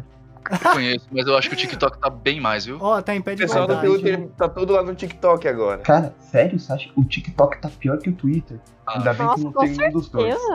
Ainda bem que não. Você sabe que eu sou velho. Eu, quando teve o Snapchat, eu já não entendi mais nada. Deixei de acompanhar a rede social. Eu também parei no, Snap- no Snapchat. Mas você é novo. Ah, mas eu tenho alma de idoso. Ah, vão se fuder, os os dois da geração Z aí falando. Vão se fuder. Z. Nem sei qual. Esses negócios de geração é muito novo pra mim. Eu- na minha época não tinha isso. Ah. quieto. Então. É só você ver É. o Discordcast. Tem cara de podcast da geração Z. Você veria um, um short do Discordcast no, no TikTok, porra? Tá- Tem, tem, tem que ter, ô, pô. Por que que não? Cara, não, o disco. não dá. Eu acho que eu acho que o TikTok é o resumo do que o discordia- o discordiarismo pode ser, cara. É, não, eu entendo também o que tu quer dizer. Com Eu não certeza. entendo. Você pode explicar mais? Posso, porque lá, tipo, é todo mundo tirando sarro de todo mundo, mesmo as pessoas que estão falando sério. Hum, Saca? Não, tipo, tem que contar os, os re- Reels, assim, bem nonsense, né? Que tu vê uma vez assim, what the fuck? Que tu vê duas e não entende. É, esses dias eu vi lá uma menina falando que a, se vo- não pergunte pra Alexa se ela trabalha na CIA, porque ela vai começar a piscar, não sei o que lá, e ficar muda. Cara, É. É, e no TikTok a pessoa ela tem que sempre falar, porque tipo é um vídeo super curto, né? Então ela tem que sempre, quando são esses, esses conceitos mais místicos e tal, ela tem que falar com muita propriedade, né? Daquilo que ela tá falando. E às vezes as pessoas tentam, tentam morder mais do que elas conseguem. Elas tentam simplificar coisas muito complexas. E aí fica um lance que, tipo, porra, eu entendo que talvez esse cara ele entenda o que ele tá falando, né? Mas ele não tá. Não dá pra você transmitir isso num vídeo de um minuto, né? ah não. E aí não- parece que o cara tá cagando regra. E você sabe o que é pior? espera um pouco. O TikTok é a rede social do Ciro Gomes, então? É basicamente isso. Vou me abster disso. O TikTok, É, é bom, né? o TikTok, é, o mais legal é que assim, tem todo esse parâmetro que você disse, mas no TikTok você vê pessoas tentando se informar pelo TikTok. Nossa. Como é possível? É, aí já é mais, mais mind blow ainda, né? É, porque Vai tipo, ser o futuro. Às vezes eu faço uns videozinhos falando de um ponto muito específico, mas específico pra caralho de um determinado assunto. Aí a pessoa chega pra mim e fala assim, ah, que superficial. Falo, Cara, Pois é, né? TikTok. em um minuto você Ai, esperava o quê? Uma tese de mestrado? Pois é. Cara, eu já vi um TikTok teu. A minha namorada, a Maria, que ela até participa, participa aqui de alguns episódios. Ela é, tipo, fissurada em TikTok. Ela é o, o entretenimento de lixo dela, saca? Tipo, eu Hum. vou ficar aqui só vendo TikTok. E ela já. O TikTok tem um algoritmo satânico, né? Que realmente é a parada da CIA. Que ele pega, assim, tipo, seus desejos mais profundos, seus pensamentos mais. Porque nem você sabia que você tinha. Ele bota um TikTok ali pra você ver sobre aquilo, né? E aí, conforme a gente foi falando mais sobre magia do caos, essas paradas, hermetismo, ela tava lendo Kaibaron, começou a aparecer pra ela os TikToks seus, né? E eu vi uma vez um TikTok teu, e tu tava falando assim, sobre, ah, como invocar um demônio e tal. Aí você falava algum bagulho assim, sobre demônios que são, e aí no final você falava mais ou menos que demônios não existem, né? Eu acho que é um, é um bom. Como posso dizer? É uma boa abordagem pro TikTok. Tu dá um, um bait ali, né? E aí tu dá uma explicação que leva a um- uma reflexão pra pessoa ir se informar mais, né? Acho que é pra isso que pode, pode servir, principalmente. Eu tento, mas não é um negócio fácil, tá ligado? É exatamente por isso, cara, porque as pessoas elas esperam a, de cara, isso, eu não sei nem como explicar isso. As pessoas elas esperam realmente ter um conteúdo profundo em um vídeo de um minuto. Elas Sim, realmente é. esperam isso. É o pós-modernismo, né? É, e eu fico olhando aquilo lá e é, é pós-verdade, na verdade, né? É, Eles pós-verdade. ficam- Eles ficam olhando aqui e eu fico, cara, como- tipo, a sua pergunta nem faz sentido, sabe? Um negócio assim. é sério que você tá esperando que eu me aprofunde? Vai lá no meu YouTube. No meu YouTube tem um, um vídeo de 30 minutos falando disso. A pessoa não vai. Ah, Não mas vai. 30 minutos é muito grande. É, muito. é, Se eu não sou automaticamente bom nisso, eu não quero saber. E olha que paradoxo, porque hoje em dia os podca- podcasts estão bombando, né? Só que eu sinto que a duas, três horas. Eu sinto que a é parada do podcast é que tem como acelerar também, sabe? E Nossa. tem como fazer outras coisas enquanto se ouve. É, Tem gente que acelera podcast? Sim, Opa! eu. Pô, Saori. Co Saoriri. Agora, Saoriri. Como assim? Hum, Agora eu não sabia disso. sim. Ué, gente, Spotify no áudio, tem sim. como. Mas eu digo os podcasts tipo Flow, Vilela, assim, que é vídeo no YouTube, tá ligado? Mas Ué, é porque as como também. pessoas, elas consomem os podcasts fazendo outras coisas e tal, elas não estão ligadas. Sim. Um podcast, tipo, informativo, que não é o caso do Discordcast, só pra deixar claro aqui, né? Você tá querendo É. se informar aqui também, você tá muito errado. Porque aqui é exatamente aquela parada de trazer mais perguntas do que respostas, né? Mas existem podcasts informativos. E se você simplesmente ouvir como entretenimento, é legal. Você provavelmente vai aprender algo, de novo, que você vai soltar assim numa conversa de bar. Só que se chegar alguém que entende do assunto e começar a te confrontar em relação àquilo que tu tá falando, tu não vai saber responder porque tu ouviu um podcast sobre o tema, tá ligado? Que você não entende tanto assim. É. Pode ter a Existe- ilusão de que entende. Sabe o que é pior? Que a gente hoje em dia. Hoje em dia não, né? Isso sempre existiu na humanidade. A gente tem o tal do efeito Danny Kruger. Não sei se vocês já ouviram falar disso. Claro. É o da ferradura do conhecimento? É, o que não sabe acha que sabe muito e o que Sim. sabe acha que não sabe nada. A curva de aprendizado, né? Não é curva de aprendizado, não, é um viés cognitivo mesmo. É, é uma relação entre o quanto você sabe de algo e o quanto você acha que sabe daquilo. Isso, exato. Quanto menos você sabe sobre algo, mais você acha que sabe sobre algo. E o oposto também é verdade. É, claro, tem toda uma explicação para isso. Quando você sabe pouco sobre alguma coisa, fica fácil de ver o final, porque você não tá vendo necessariamente o final certo. Então, Hum. né, você supõe coisas ali e você acha, você cruza o seu limite da ignorância e você chega na conclusão de que nem a galera fala, ah, as pirâmides, né, sei lá quantos mil blocos de 2.6 toneladas, não dá pra levantar isso. Tipo, primeiro, você chegou nessa conclusão de que não dá porque você quis. Né? Se tá lá é porque deu. Eu não sei, Ah. logo não dá. Ah, e eu não sei como foi feito, logo foram os alienígenas, né? Que é toda a base da obra do, do Von Däniken é nisso, né? Na ignorância das pessoas. É, então, tipo, geralmente. É, e isso é perigoso também, né? A gente tem um, um mundo hoje muito. com informação muito acessível, mas ninguém tá disposto a fazer uma, uma escada de aprendizado. Saca? E isso é perigoso. Então, por exemplo, ah, muita gente no meu, no meu canal fala assim: ah, não indica um livro pra mim. Eu nunca indico livros. Por quê? Porque eu não sei a maturidade dessa pessoa para aquele conteúdo. Então, ah, Nina, eu tô falando sobre filosofia, me indica um livro. Eu indico pro cara A Metafísica dos Costumes de Kant. Puta que pariu. O cara, é, mas é um livro indicado, um livro de filosofia, é o assunto que eu tô falando. Se o cara vai leu uma página, o cara é brabo, tem que ser brabo. Pois é, entende? Tá. Só que qual que é o problema? Quando eu faço isso, eu posso estragar a experiência de leitura dele e ele nunca mais lê nada. Faz Hum. sentido, total. É. Que é o que É uma acontece geral- aposta demais. É, então. É, é o que Uhum. geralmente acontece na, na escola. Né? Eu fui traumatizado por muito tempo. Por quê? Porque no colégio, né, no ensino médio, eu tinha que ler Dom Casmurro, eu tinha que ler Memórias Póstumas de Brás Cubas, é, Morte e Vida Severina. Eu não tinha maturidade para entender esse conteúdo naquela época. Então isso estragou a experiência de leitura para mim por muitos anos. Eu só reaprendi a ler quando eu entrei em contato, sei lá por quê, é, com alguns romances históricos. Que eu falei, nossa, que legal. E aí eu voltei a ter costume de ler. Então eu não quero ser o cara que vai estragar a experiência de leitura da pessoa. Só que em geral a pessoa não entende que ela não, não de repente não está preparada para aquilo. Né? É, e isso é, é bem Cara, estranho. Eu trabalho com, é, com público, não com público, mas enfim, eu trabalho lidando com pessoas de empresas e tal, eu trabalho numa indústria. E eu lido com pessoas, assim, de alto escalão de empresas grandes, saca? E uma coisa que eu percebi com essa minha experiência nesse trabalho é que vão chutar, assim, um dado tirado do meu cu também, mas assim, 80% das pessoas em altos cargos em empresas grandes são semi-analfabetas. E você consegue perceber isso, tipo, trocando e-mails e mensagens do WhatsApp. Tipo, a pessoa não consegue ler três frases e, tipo, seguir um raciocínio e ela escreve tudo errado, tá ligado? Tipo, esse é o padrão da nossa população de pessoas em, em cargos importantes, tá ligado? Então, se você pegar uma média geral da sociedade, da nossa população, é uma situação muito triste mesmo. Em relação a essa questão de interpretação, leitura, educação, etc, né?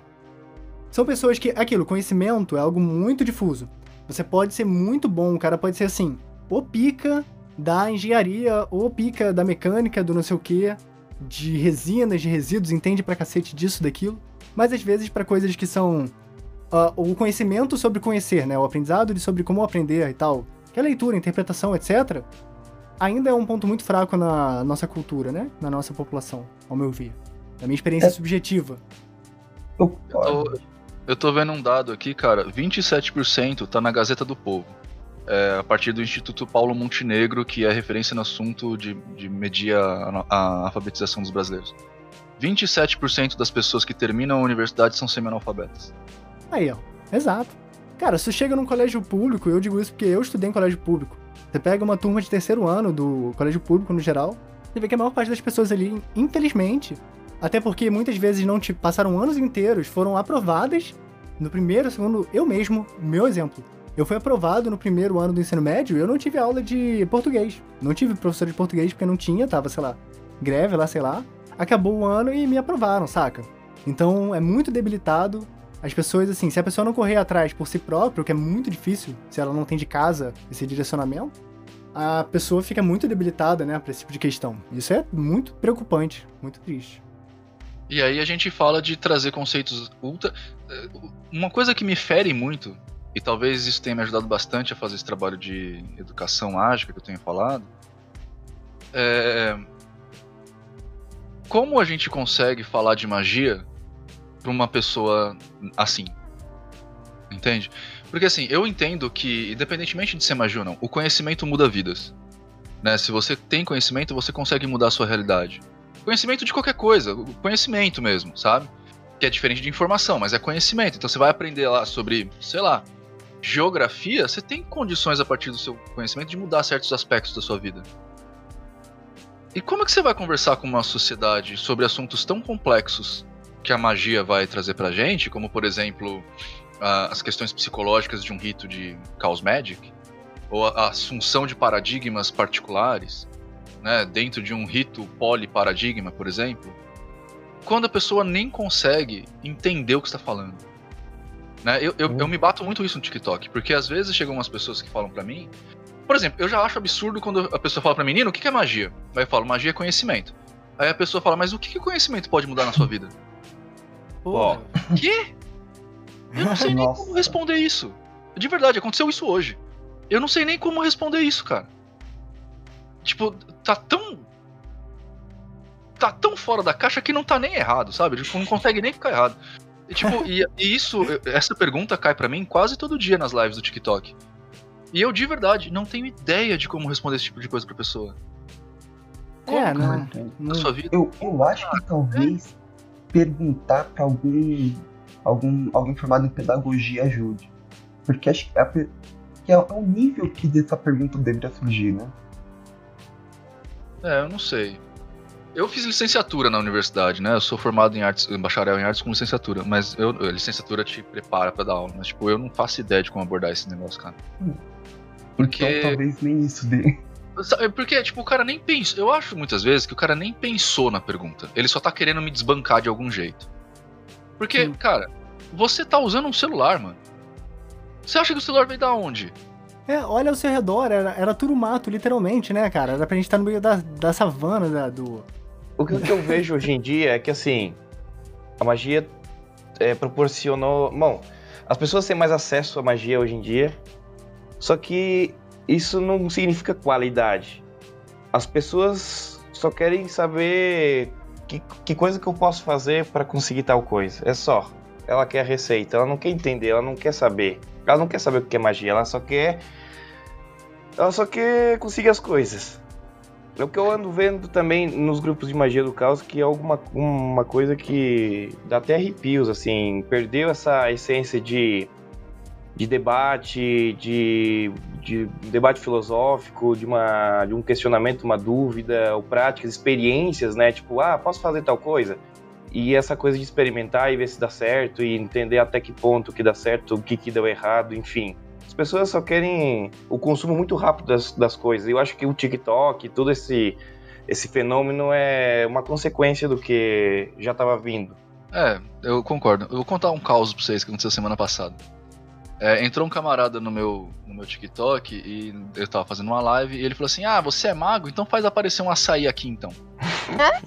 Pega o iFood. faço. Não, eu falei assim, faço. Faço, claro que faço. Você marca um atendimento comigo, meu atendimento custa 300 reais. Marca um lá pra mim, eu faço aparecer um açaí pra você. Muito. Entende? Ah, Até dois, se quiser, né? Até dois, Olha. se quiser. por 300 reais eu, eu mando o iFood chegar ali. É, pois é é. que esse estereótipo que acaba, que, é, que acaba sendo confundindo as pessoas. Hoje, por exemplo, essa semana, eu tenho amigos que são. Bom, eu, tô- eu sou da área acadêmica também, né? Então a maioria dos meus amigos são cientistas, então é um pouco. para eles é um pouco desconcertante ver eu nessa, nesse meio e tal. Só que eu não fico tentando evangelizar eles, tipo, ah, foda-se, né? Mas eu acho muito interessante algumas, algumas causas curiosas, né? Aí um dia um amigo meu, que ele é é agnóstico, vamos colocar assim, tipo, ele respeita e tal, ele não acredita, mas meio que, às vezes alguns assuntos são interessantes, ele começa a perguntar e tal. A gente tava conversando e eu comecei a explicar uma coisa bem básica, assim, de, de magia. E ele falou assim, cara, eu não imaginava que era tudo isso, cara. Tinha uma filosofia tão complexa e tal, e assim, cara, é, é que a maioria das pessoas não sabem o que que é, acham que é essas revistinhas de jornal ali que tu vai, pega uma maçã e coloca ali esse estereótipo de bruxa e acha que é assim, tipo, é só fazer, montar um- uma pecinha aqui, uma pecinha ali e que vai funcionar as coisas. Existe um esforço da pessoa também, né, de um treinamento, de controlar pensamento, visualização. E também do conhecimento em si, em si, né? Na Algon a gente tem muito catedrático, cara. Na Algon a gente tem biólogo, a gente tem historiador, a gente tem psicólogo, a gente tem mes- mestres em ciências da religião, a gente tem uma galera boa de cadeiras acadêmicas, assim. E a gente tem até físico, a gente tem químico lá. Então, tipo, é- eu acho que é só uma forma é, de quebrar preconceito. Só que qual que é o problema também, né? O- o- a magia, ela nunca exigiu diploma. Nunca exigiu certificado. E a gente sempre cagou pra isso. Né? A Uhum. gente. Foda-se. o que acontece? Qualquer um pode se chamar de mago. Né? Eu, eu elaborei uma espécie de corte mais di- muito mais didático do que de qualquer outra coisa, que é assim, um mago é aquele que outros magos reconhecem como mago. Então você vai olhar o círculo é, social dessa pessoa, onde ele está inserido. Quem reconhece ele como mago? Né? O Zé da esquina? Então não vale muito. Se é um cara que, né? E aí a gente con- constrói algum tipo de é, separação. É tipo o papado virar discordiano, que é um papa. É, mas aí também eu vejo assim, a pessoa é é capaz de, de ter resultados, né? Também pode influenciar. Bom, mas na verdade é, é isso que vai dar ao olho do outro mago um, um certo tipo de respeito, né? É, Também. não só isso, o próprio conhecimento dele, né? O que ele faz. Eu nunca fiz magia com nenhum dos meus amigos. Não, fiz com alguns, vai. Mas eu nunca fiz magia com os meus. com, com os caras mais pop. Nunca fiz magia com o Léo Lousada, por exemplo. Nunca fiz magia com o Marcelo Del Débio. Nunca fiz magia com o Felipe Caselli. Né? E eles são Com o Rodrigo, o Rodrigo do Spook. do Spook House, aham. A gente já fez alguns experimentos. Mas eu- a gente. é, eu nunca. E eu não julgo esses caras, eu julgo eles pelo que, ele- pelo que eles conhecem, saca? Pelas conversas que a gente tem. Aí eu falo, pô, esse Uhum. cara é de respeito. Fratergoia. Fratergoia é meu mestre. Eu, eu tenho Fratergoia e eu ligo pros, pro cara pra tirar dúvida. E eu nunca fiz nada com ele. Ele é só pelo conhecimento do cara, ele já me conquistou como mago. E esse cara me reconhece como mago, puta honra, sacou? É, Uhum. Então não é nem uma questão de resultado, eu acho que é uma questão também de. É claro, o resultado conta, mas é uma questão também de conhecimento do que tá sendo envolto ali. Não, E também- sabe por quê? Eu acho que o principal é não ser babaca. Não, claro. E, e essa coisa assim de, por exemplo, ah, tem muita gente da academia que faz, e é justamente. Eu vejo muito lógico isso. Porque o cientista ele vai querer experimentar e ver o que, que dá naquilo ali. O, o, o Pedro, inclusive, né? Tu fe- começou a praticar depois do teu ateísmo, né? Exato, eu fui movido por uma questão de querer demonstrar, assim, provar pra mim mesmo, de que as pessoas que praticavam e tal eram, na maior parte, ou charlatões ou estavam sendo enganadas, né? E aí que eu fui conhecer a profundidade das práticas espiritualistas e tal, no geral. Porque eu virei vai- ateu por causa da magia. Então, hoje em Foi um dia. ateu reverso. Hoje em dia eu sou o agnóstico místico, né? Eu não. Tipo assim, e o que é Deus, né? Eu cheguei nesse ponto, tipo, a questão de Deus existe ou não, pra mim, perdeu completamente sentido. Porque dependendo de muitas definições que muitas práticas e crenças dão, eu acho que não é nem uma questão de se existe ou não, tipo, é um fato. Se você for ver Deus como a totalidade das coisas, tipo, a totalidade existe, uh, né? Se você for ver Deus como, enfim, o coletivo de toda a vida e tal, o coletivo de toda a vida também existe, objetivamente. Agora, quando você, quando você vai é, especificando essa definição, aí eu vou ficando tipo, ok, não sei, não sou capaz de definir se isso é verdade ou não, então sou agnóstico nesse sentido.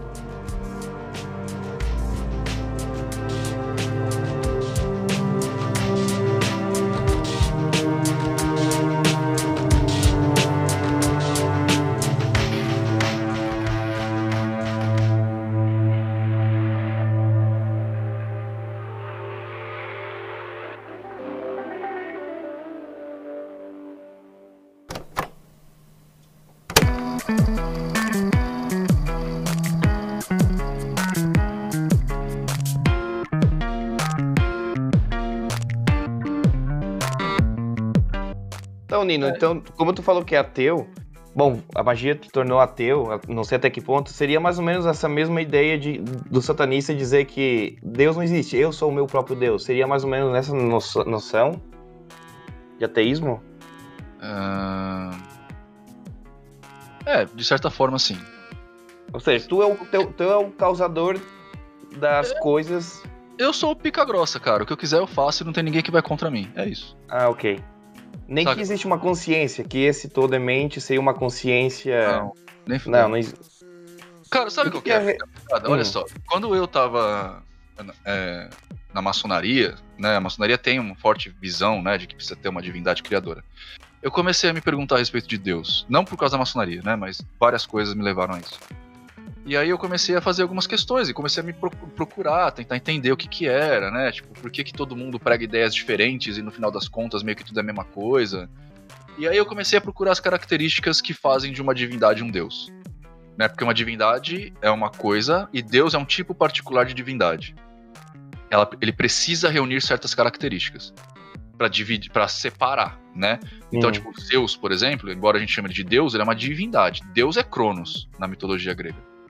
Então, qual que foi a brincadeira? Eu comecei a me debruçar na, na filosofia para tentar entender o que, que os filósofos propunham a respeito disso, né? Então, Spinoza, Nietzsche, esses caras todos aí. E eu descobri é, que tem uma coisa meio que basal em todos, que é uma, uma reunião de três características principais. O Deus ele é, ele precisa ser uma divindade, e aí você pode chamar de energia, foda-se, mas ela precisa estar aqui antes do universo ser criado o, o universo precisa ser criado e, e ter a manutenção, ser mantido por essa coisa, e essa coisa precisa continuar existindo depois que o universo terminar. Daqui sai aquela coisa, por exemplo, da onipotência, onipresença e onisciência do cristianismo. Aí eu comecei a, falar, a pensar no seguinte, cara, se o bagulho tá aqui antes, tem que estar tá aqui, o, o universo se mantém por isso, então quer dizer que o universo obrigatoriamente ele é causal, né? O, tudo tem porque já foi programado para ser. Se tudo tem porque já foi programado para ser, então o ato de eu ser mago e mudar a realidade, quer dizer, me faz mais forte que Deus. Ou Deus não existe. Ó, oh, mas aí você chega na questão dos cristãos, que eu já falei aqui no episódio dos Teletubbies, famoso episódio. Que os pastores, eles estão cada vez mais me convencendo de que eles estão certos nas análises que eles fazem das coisas. Por quê? Eles vão falar que o mago, que você, tá indo contra Deus. E é exatamente o que você tá falando. Exato. Então. Porque, tipo, Deus fala para você, Deus chega para você, né? Porque vamos pegar agora o paradigma cristão. Ele é onipotente, onipresente, onisciente. Ele tudo sabe, tudo pode, tudo vê. Então, ele, quando você nasceu, quando você foi criado lá, ele sabia que você ia ter câncer. Na verdade, ele te deu o câncer. Então, se chega um médico e tira o câncer, o médico tá contra o desígnio de Deus. Se alguém me pede, ah, Nino, eu tô com a vida fodida, dá pra você fazer um ritual aí para me ajudar? Peraí, a sua vida tá fodida porque Deus quis. Então o ato de eu fazer alguma coisa e essa alguma coisa funcionar quer dizer que eu sou mais foda que Deus. Entende? Então, tipo, dentro da, da, do, do cabedal onipotência, onipresença, onisciência, é impossível, impossível que exista um Deus e um mago no mesmo lugar. Mas então, Deus, ele é onipresente porque ele é todas as coisas. Ele é a substância de todas as coisas ele é onipotente porque tudo que acontece no universo está dentro dos parâmetros estabelecidos pela sua existência. E ele é onisciente também porque a percepção, tudo que é percebido, faz parte também interna desse universo e desse Deus. Então nada escapa da percepção maior, superior, digamos. Essa é a minha interpretação. Então, tipo, quando o mago ele vai, ele muda a trajetória das coisas, ele não tá indo contra Deus. Ele tá usando mecanismos de Deus residuais da criação do universo pra ir pro Sabe lado cabalístico. Se você for resumir o que você falou, a sua definição de Deus, cara, ela é brutalmente Deus não é nada.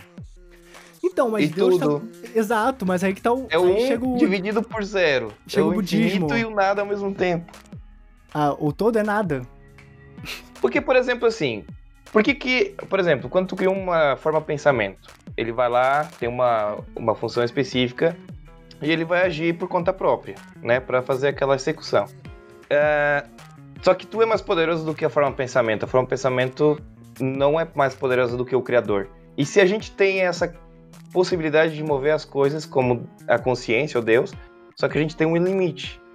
Porque ele, ele seria mais grande, né, do que a gente, que a gente é a criatura, né? Seria ele cria- o criador. E se fosse nessa, nesse sentido proporcional, vamos supor. Ou seja, nessa realidade a gente pode fazer o que a gente quiser.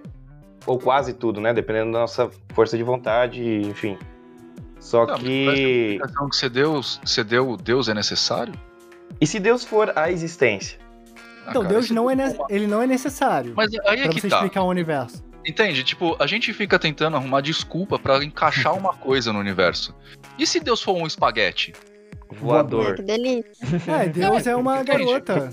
Essa é a grande brincadeira. Até, quando, até onde você tá disposto a mudar, a, a- a inventar lugares pra esse negócio estar? É, Tipo, a gente tá fazendo o contrário. A gente não tá, tipo, vendo as coisas e chegando a uma conclusão. A gente tá chegando a uma conclusão e encaixando as coisas. Mas então, sabe um dos insights que me fazem ter esse lado mais de que Deus existe? E como eu já disse, eu sou realmente discordiano como religião. Então eu acredito que realmente a deusa ou Deus supremo da realidade é Eris, que é o caos, que é a probabilidade, né? Caos como não como caos destrutivo, como desordem, mas o conjunto entre é, onde existe ordem e desordem dentro do caos, né? E isso constitui movimento de criação de todas as coisas. Como diria Heráclito, né? A guerra é mãe e rainha de todas as coisas. Substitui guerra aí por caos e você tem a síntese do discordianismo. Tipo, esse caos seria como se fosse um algoritmo, né? E, e a gente tem a capacidade de mudar esse algoritmo em algumas pequenas proporções. E é um que seria o algoritmo, seria o caos. É, então a ordem é o que constrói e a desordem é o que permite dissolver para reconstruir, né? Diferente. E criar plural, plura- pluralidade. Mas o que eu ia falar que foi uma das coisas que me fez ter essa visão mais de que Deus existe, a Deus existe, etc. É a questão das narrativas, que é um conceito amador, teológico, filosófico que eu tô desenvolvendo. Eu tô até. Fica aí, né, a prévia. Eu tô escrevendo um livro, já tem muito tempo, na real. Só que eu vou escrevendo bem devagar. Eu já escrevi um livro antes. Então podem crer que eu vou terminar um dia, né? Pra ficar aí a esperança. É que é explorando esse conceito das narrativas e tal. Porque eu vejo que, assim, assim, claro, muitos autores já exploraram coisas semelhantes, tipo Jung e tal, você tem toda a questão do tarô, que é da onde eu tirei essa percepção. Que você pega, por exemplo, o tarô, ele tem múltiplas possibilidades ali dentro, você poderia dizer que até infinitas, de acordo de como se organiza as cartas. E essas cartas formam narrativas. E a realidade também está permeada por inúmeras narrativas. E essas narrativas, elas se repetem como tipo um fractal, porque o universo também é um fractal. Então, essa narrativa, ela independe da... Assim, ela é percebida pela percepção humana. Só que elas acontecem independente da intenção humana. Então, tipo, você tem inúmeras ra- narrativas que estão se repetindo e você consegue reconhecer essas narrativas sendo vividas por outras pessoas ou nas coisas, né? Que são os arquétipos e tal, a cultura pop. São ju- justamente sínteses dessas narrativas. Então, tipo assim, quem é o, o contador de histórias? Quem é que cria essas narrativas para que elas possam ser repetidas? Somos nós mesmos? Ou será que não é algo que antecede, precede toda a existência, né? Eu tendo a acreditar que é algo que independe da humanidade, esse conceito de narrativa. Ele tá em todas as coisas, inclusive em coisas que não são humanas e tal. Você consegue observar um inseto, um animal e ver a narrativa que ele tá vivendo ali. Então, essa ideia de que você pode alterar uma narrativa como um mago. Então, tipo, ah, a narrativa do cara era que ele teve uma doença terminal e ele tava fadado à morte. E aí você vai lá, inventa uma cura e cura o cara. Você mudou a narrativa. É a narrativa agora de superação de um cara que tinha uma doença terminal e se recuperou e mudou a vida dele. Enfim. Mas isso, ainda assim, vai se repetir infinitamente. Inúmeras pessoas vão viver essa mesma narrativa e isso vai ficar se repetindo pra sempre. Mas por que que isso precisa ter sido criado por alguém? Então, foi criado, é criado de alguma forma. E não são as pessoas que estão voluntariamente criando. Tá, os cachorros só conhecem as narrativas deles? Eles não conhecem as narrativas deles, mas eles também vivem narrativas. Então quem criou a narrativa? Então, alguma coisa. O cérebro humano. Então, quando você percebe a narrativa, é o cérebro humano que tá percebendo. Né? Só que ela não assim, tá ali. Mas então, mas a narrativa não é um, um conjunto de fatos? Ela é uma informação. Então, criada por um cérebro. É, percebida por um cérebro. Tem um livro muito legal, cara, chama O Verdadeiro Criador de Tudo. Acho que é do, do Nicolelis. Dá uma lida que ele Ah. vai dar um negocinho desse aí pra você. Esse cara é foda. É, eu É, já ouvi falar muito assim, também, nunca li. Não precisa ter algo para ser criado, não precisa ter um criador. Se você ver a própria ideia darwiniana, que é do design sem designer. Você tem formas, tipo um cachorro. Não necessariamente alguém criou a forma do cachorro, mas ele foi por acaso sem- é, sendo levado a uma pressão evolutiva que foi para isso. Então você pode ter as narrativas emergindo como alguma algumas ente numa, num plano ontológico diferente, mas por necessidades do próprio ambiente. Cara, por um segundo, eu achei que você fosse falar, é um designer inteligente. Não, não. Aí já deu gatilho, deu Eu gatilho. já tinha até levado meu mouse no desconectar aqui. Não, cara, não. Eu, eu gosto de eu gosto da de biologia evolutiva, não não essas coisas. É o o, oposto disso. Putz, design inteligente é triste, né? Cara, pra você ver como a narrativa ela é uma coisa meio que do cérebro humano. É, as pessoas falam que a gente faz, né, que existe um- algumas pessoas, claro, que existe um designer inteligente, dado que nós somos do jeito que somos. Mas elas esquecem o quanto nós somos péssimos naquilo que nós somos. Né? Tipo, cara, o, o designer do ser humano, vou me manter aqui, é tão ruim que, tipo, a gente sofre a vida inteira por causa do designer. Hum. Que designer Sim. inteligente é esse, cara? Nervo Não é, é. Não É a primeira versão. Não, é, tá é da Microsoft, tá atualizando. É, é de pouquinho a É, pouquinho. tá, atu- atualiza- a atualização é em tempo real. É que a gente é Windows Vista. Mas, cara, vocês já pararam pra pensar? Agora o Cinério que cu- curte esse barato, talvez ele, ele possa me corrigir em alguns lugares. Mas olha só, a gente anda de pé num corpo aonde uma boa parte do peso tá na parte superior. E a única coisa que liga a parte superior à parte, superior, à parte inferior é um, são vértebras. Isso nos dá dor nas costas. O fato da gente andar de pé também teve que fazer com que os nosso- o nosso quadril diminuísse, se estreitasse. Isso faz com que a gente tenha bebês prematuros. Tipo, bebê de, de humano nove, de nove meses é prematuro. Ele não é todo formado. Tanto que a criança nasce com o crânio mole, Sim. né? A gente tem problema de vista, a gente não enxerga bem. Mesmo com a vista zerada, nós não enxergamos bem. Não enxergamos tão longe quanto uma águia, não enxergamos ondas infravermelhas, a gente não ouve é, infrassom, a gente não ouve.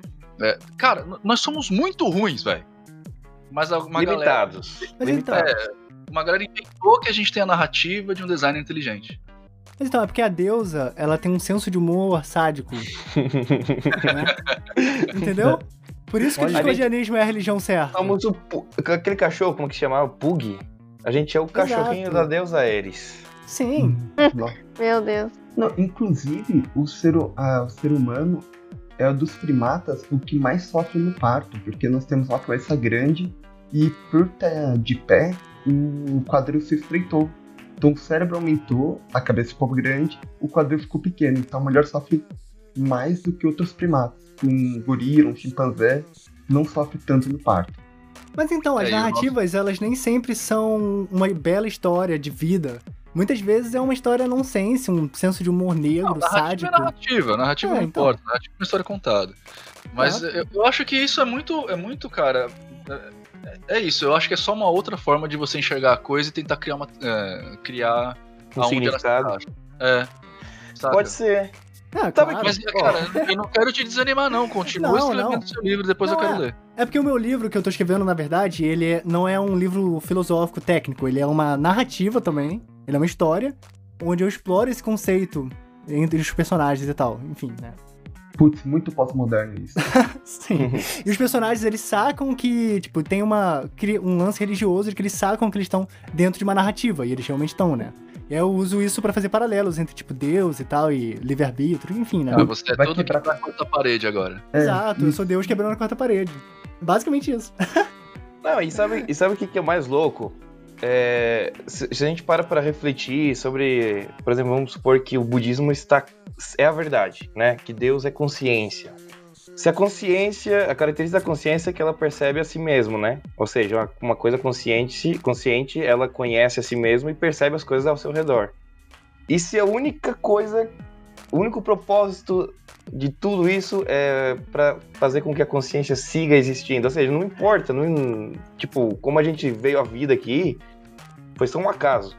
E no final das contas, ela só queria reproduzir várias consciências para alimentar ela mesma, porque ela quer seguir existindo, porque ela surgiu do, do- da não existência e para seguir existindo ela tem que é, ser percebida. Como ela só tinha ela mesma para perceber, ela começou a criar outras consciências para perceber ela e aí tipo é uma coisa louca. Ou seja, um niilismo é É um coisa niilismo absurdo. É uma coisa louca que nem te preocupa de, pra terminar uma, uma discussão, né?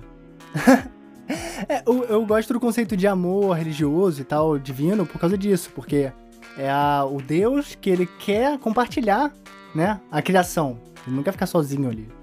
É, tem um hadith do profeta Muhammad, que é um dizer do Maomé, que é assim, que seria um de Deus falando por meio do, do Maomé. Então, Ele diz, eu era um tesouro escondido que desejava ser conhecido. Porra, perfeito. Inclusive, isso é uma base para uma filosofia bem interessante que do Ibn Arabi, que é o Wahdad al-Wujud, que eu acho que é unicidade do ser, uma coisa assim.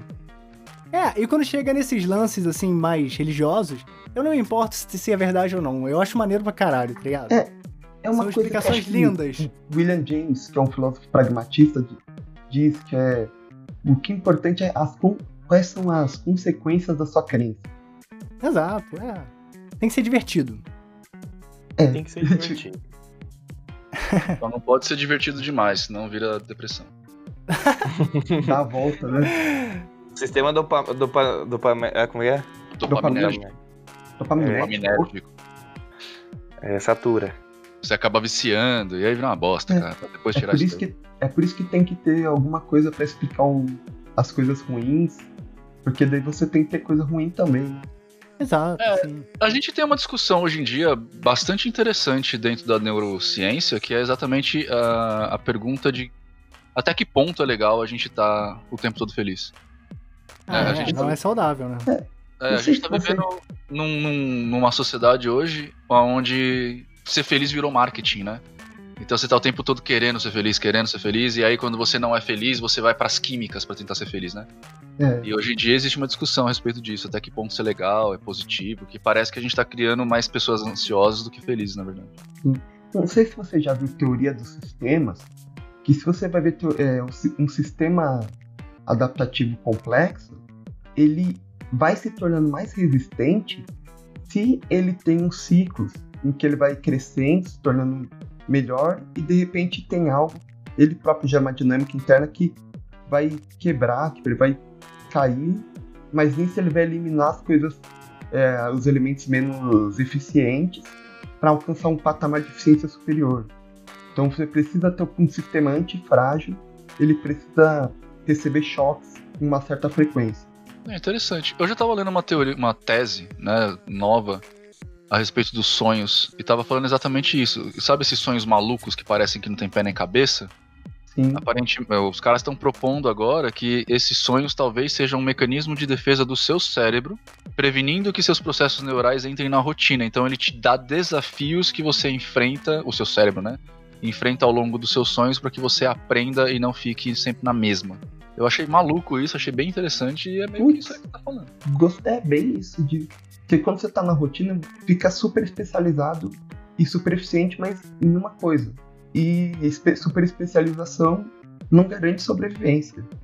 Perfeito. É aquilo que eu falei lá no início, que eu tava cagando uma regra, assim, meio de zoeira, mas que eu realmente acredito que, tipo, o sonho é uma forma de você aprender coisas que você não precisa estar necessariamente lidando, processando aquilo no dia a dia, né? E olha que maravilhoso, voltamos ao começo. Exato, é um ciclo que se fecha. Então, caso alguém aí queira dar uma última palavra pro Nino antes da gente encerrar, agora é o momento. Alguma última consideração? Algum último comentário? Ninguém, Saori, beleza? você ficou magoada comigo, Saori? Você ficou o dia inteiro quietinha depois que a gente conversou? Não, fiquei reflexiva só. Mas a gente já Mas tinha falado não aqui de um que. jeito bom, mas enfim. Não de um jeito bom? Não, mas toda reflexão é boa, então. Poxa, mas por quê? que- É, me conta por quê. É, Não, Vamos não dar o contexto, gente. Vamos dar o contexto. A Saori ela é psicóloga e ela trabalha com psicanálise. 10 mil Sim. horas de contexto. É o trabalho dela. 10 mil horas de contexto. Ah, Sim, não. Aí, oi? tá, tá, Não. eu entendi por quê, então. Aí eu estou reflexiva sobre. Não sobre os posicionamentos científicos, nem nada longe disso. Acho que eles são muito necessários, mas eu acho que na verdade é algo que vem me tocando há muito tempo e, e principalmente nesses últimos dias sobre ciências, seu conceito enquanto, sei lá, enquanto algo adotado socialmente, né? Como e como o ser ou não ser ciência tem se colocado tão relevante na sociedade, sabe? Mas não significa que eu não concorde com as suas falas, até porque a sua primeira fala foi incrível. É assim, ouvir sorrindo porque é aquilo mesmo, né? Então, de que somos universos e de que a nossa mente, enfim, o corpo é inconsciente, né? Então, a psicanálise vai falar de um corpo constitutivo, né? Então, que envolve tudo isso e todas essas experiências. Eu acho que você trouxe isso de uma forma, assim, muito boa, incrível e que é sobre isso mesmo. E acho que são pesquisas que são necessárias mesmo, né? Até bato muito papo com a Caro sobre isso, que acho que seria interessante se você conversasse com ela, porque é, a Caro tem umas ideias bem bacanas também. Ela tam, também é psicóloga, só que ela é dessa terceira onda da psicologia, né? Então, que vem com as neurociências e afins, que são das abordagens mais voltadas para as evidências é, neurocientíficas. Posso te falar um E- negócio? E aí, peraí, deixa eu só concluir. E aí, e aí ela também tem uns estudos muito legais sobre como é, a a Caro, se eu não me engano, ela fala até meio de hermetismos e não de um tipo só, enfim. E eu acho que é muito bacana, assim, tudo que ela traz. Eu acho incrível, fenomenal. Inclusive, ela tem uma pesquisa sobre cosplay e psicologia. Então, acho sensacional. É isso. Uma psicóloga É, incrível. Eu concordo em gênero e número grau que você falou no começo. A ciência, ela é sim um cabedal que você não pode jogar fora. Ela é sim muito importante pra gente, só que ela não é tudo. E infelizmente hoje no meio social, né, no, no- no grande público, como a gente já discutiu depois, a gente tá numa onda de ignorância muito grande. Então eu acho que o respaldo mais fácil que a gente tem quando fala com pessoas é se apoiar na ciência de algum jeito mas ela não é a única forma de construir conhecimento. A própria filosofia é uma forma de construir conhecimento e ela não tem respaldo científico. É. Né? Não pode. Filosofia não é ciência. Hã? Sim. A filosofia não é ciência, assim como a arte não é ciência. Exato, Matemática. exato. É. Então- Alguns, já que tem alguém, algumas definições que colocam matemática como ciência formal. Mas, Mas aí foda-se. É, o grande caso é que, embora eu, por exemplo, me respalde muito em ciência, muitas vezes eu entendo que o conhecimento tem que dar espaço além. Tipo, eu sou mago exatamente por isso. Então eu tenho que dar espaço além. Eu só não posso discordar Uhum. da ciência. Mas compreender os processos, inclusive de novas descobertas e perguntas feitas, é muito legal pra gente evoluir pensamento. Mas é claro, Saori, a gente tá num mundo que é o Brasil, onde a gente tem um presidente que é uma porta e que é reflexo da gente, né? Que tirou financiamento da ciência e que ninguém se importou com isso.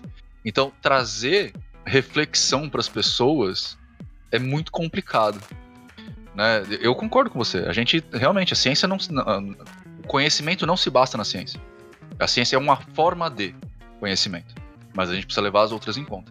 Então, quando eu falei, por exemplo, daquela questão lá da, da teoria do da onde está a mente, eu já não estava mais falando de ciência. Eu estava falando de algumas teses de alguns pesquisadores, mas que ainda não está comprovado, né? Então, grosso modo, não é ciência.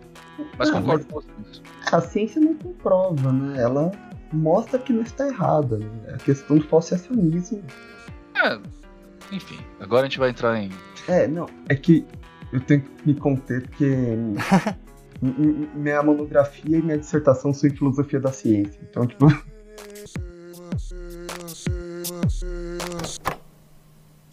Pra você que tá ouvindo aí, siga lá as redes sociais do Nino Denani, no YouTube é youtube.com.br Nino Denani, no Instagram também é arroba Nino Denani.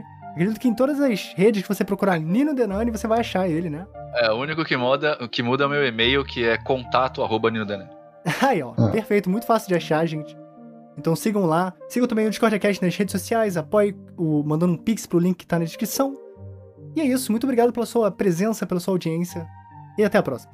Poca Tavares. Falou. Não alimente Teletubbies. Valeu, valeu.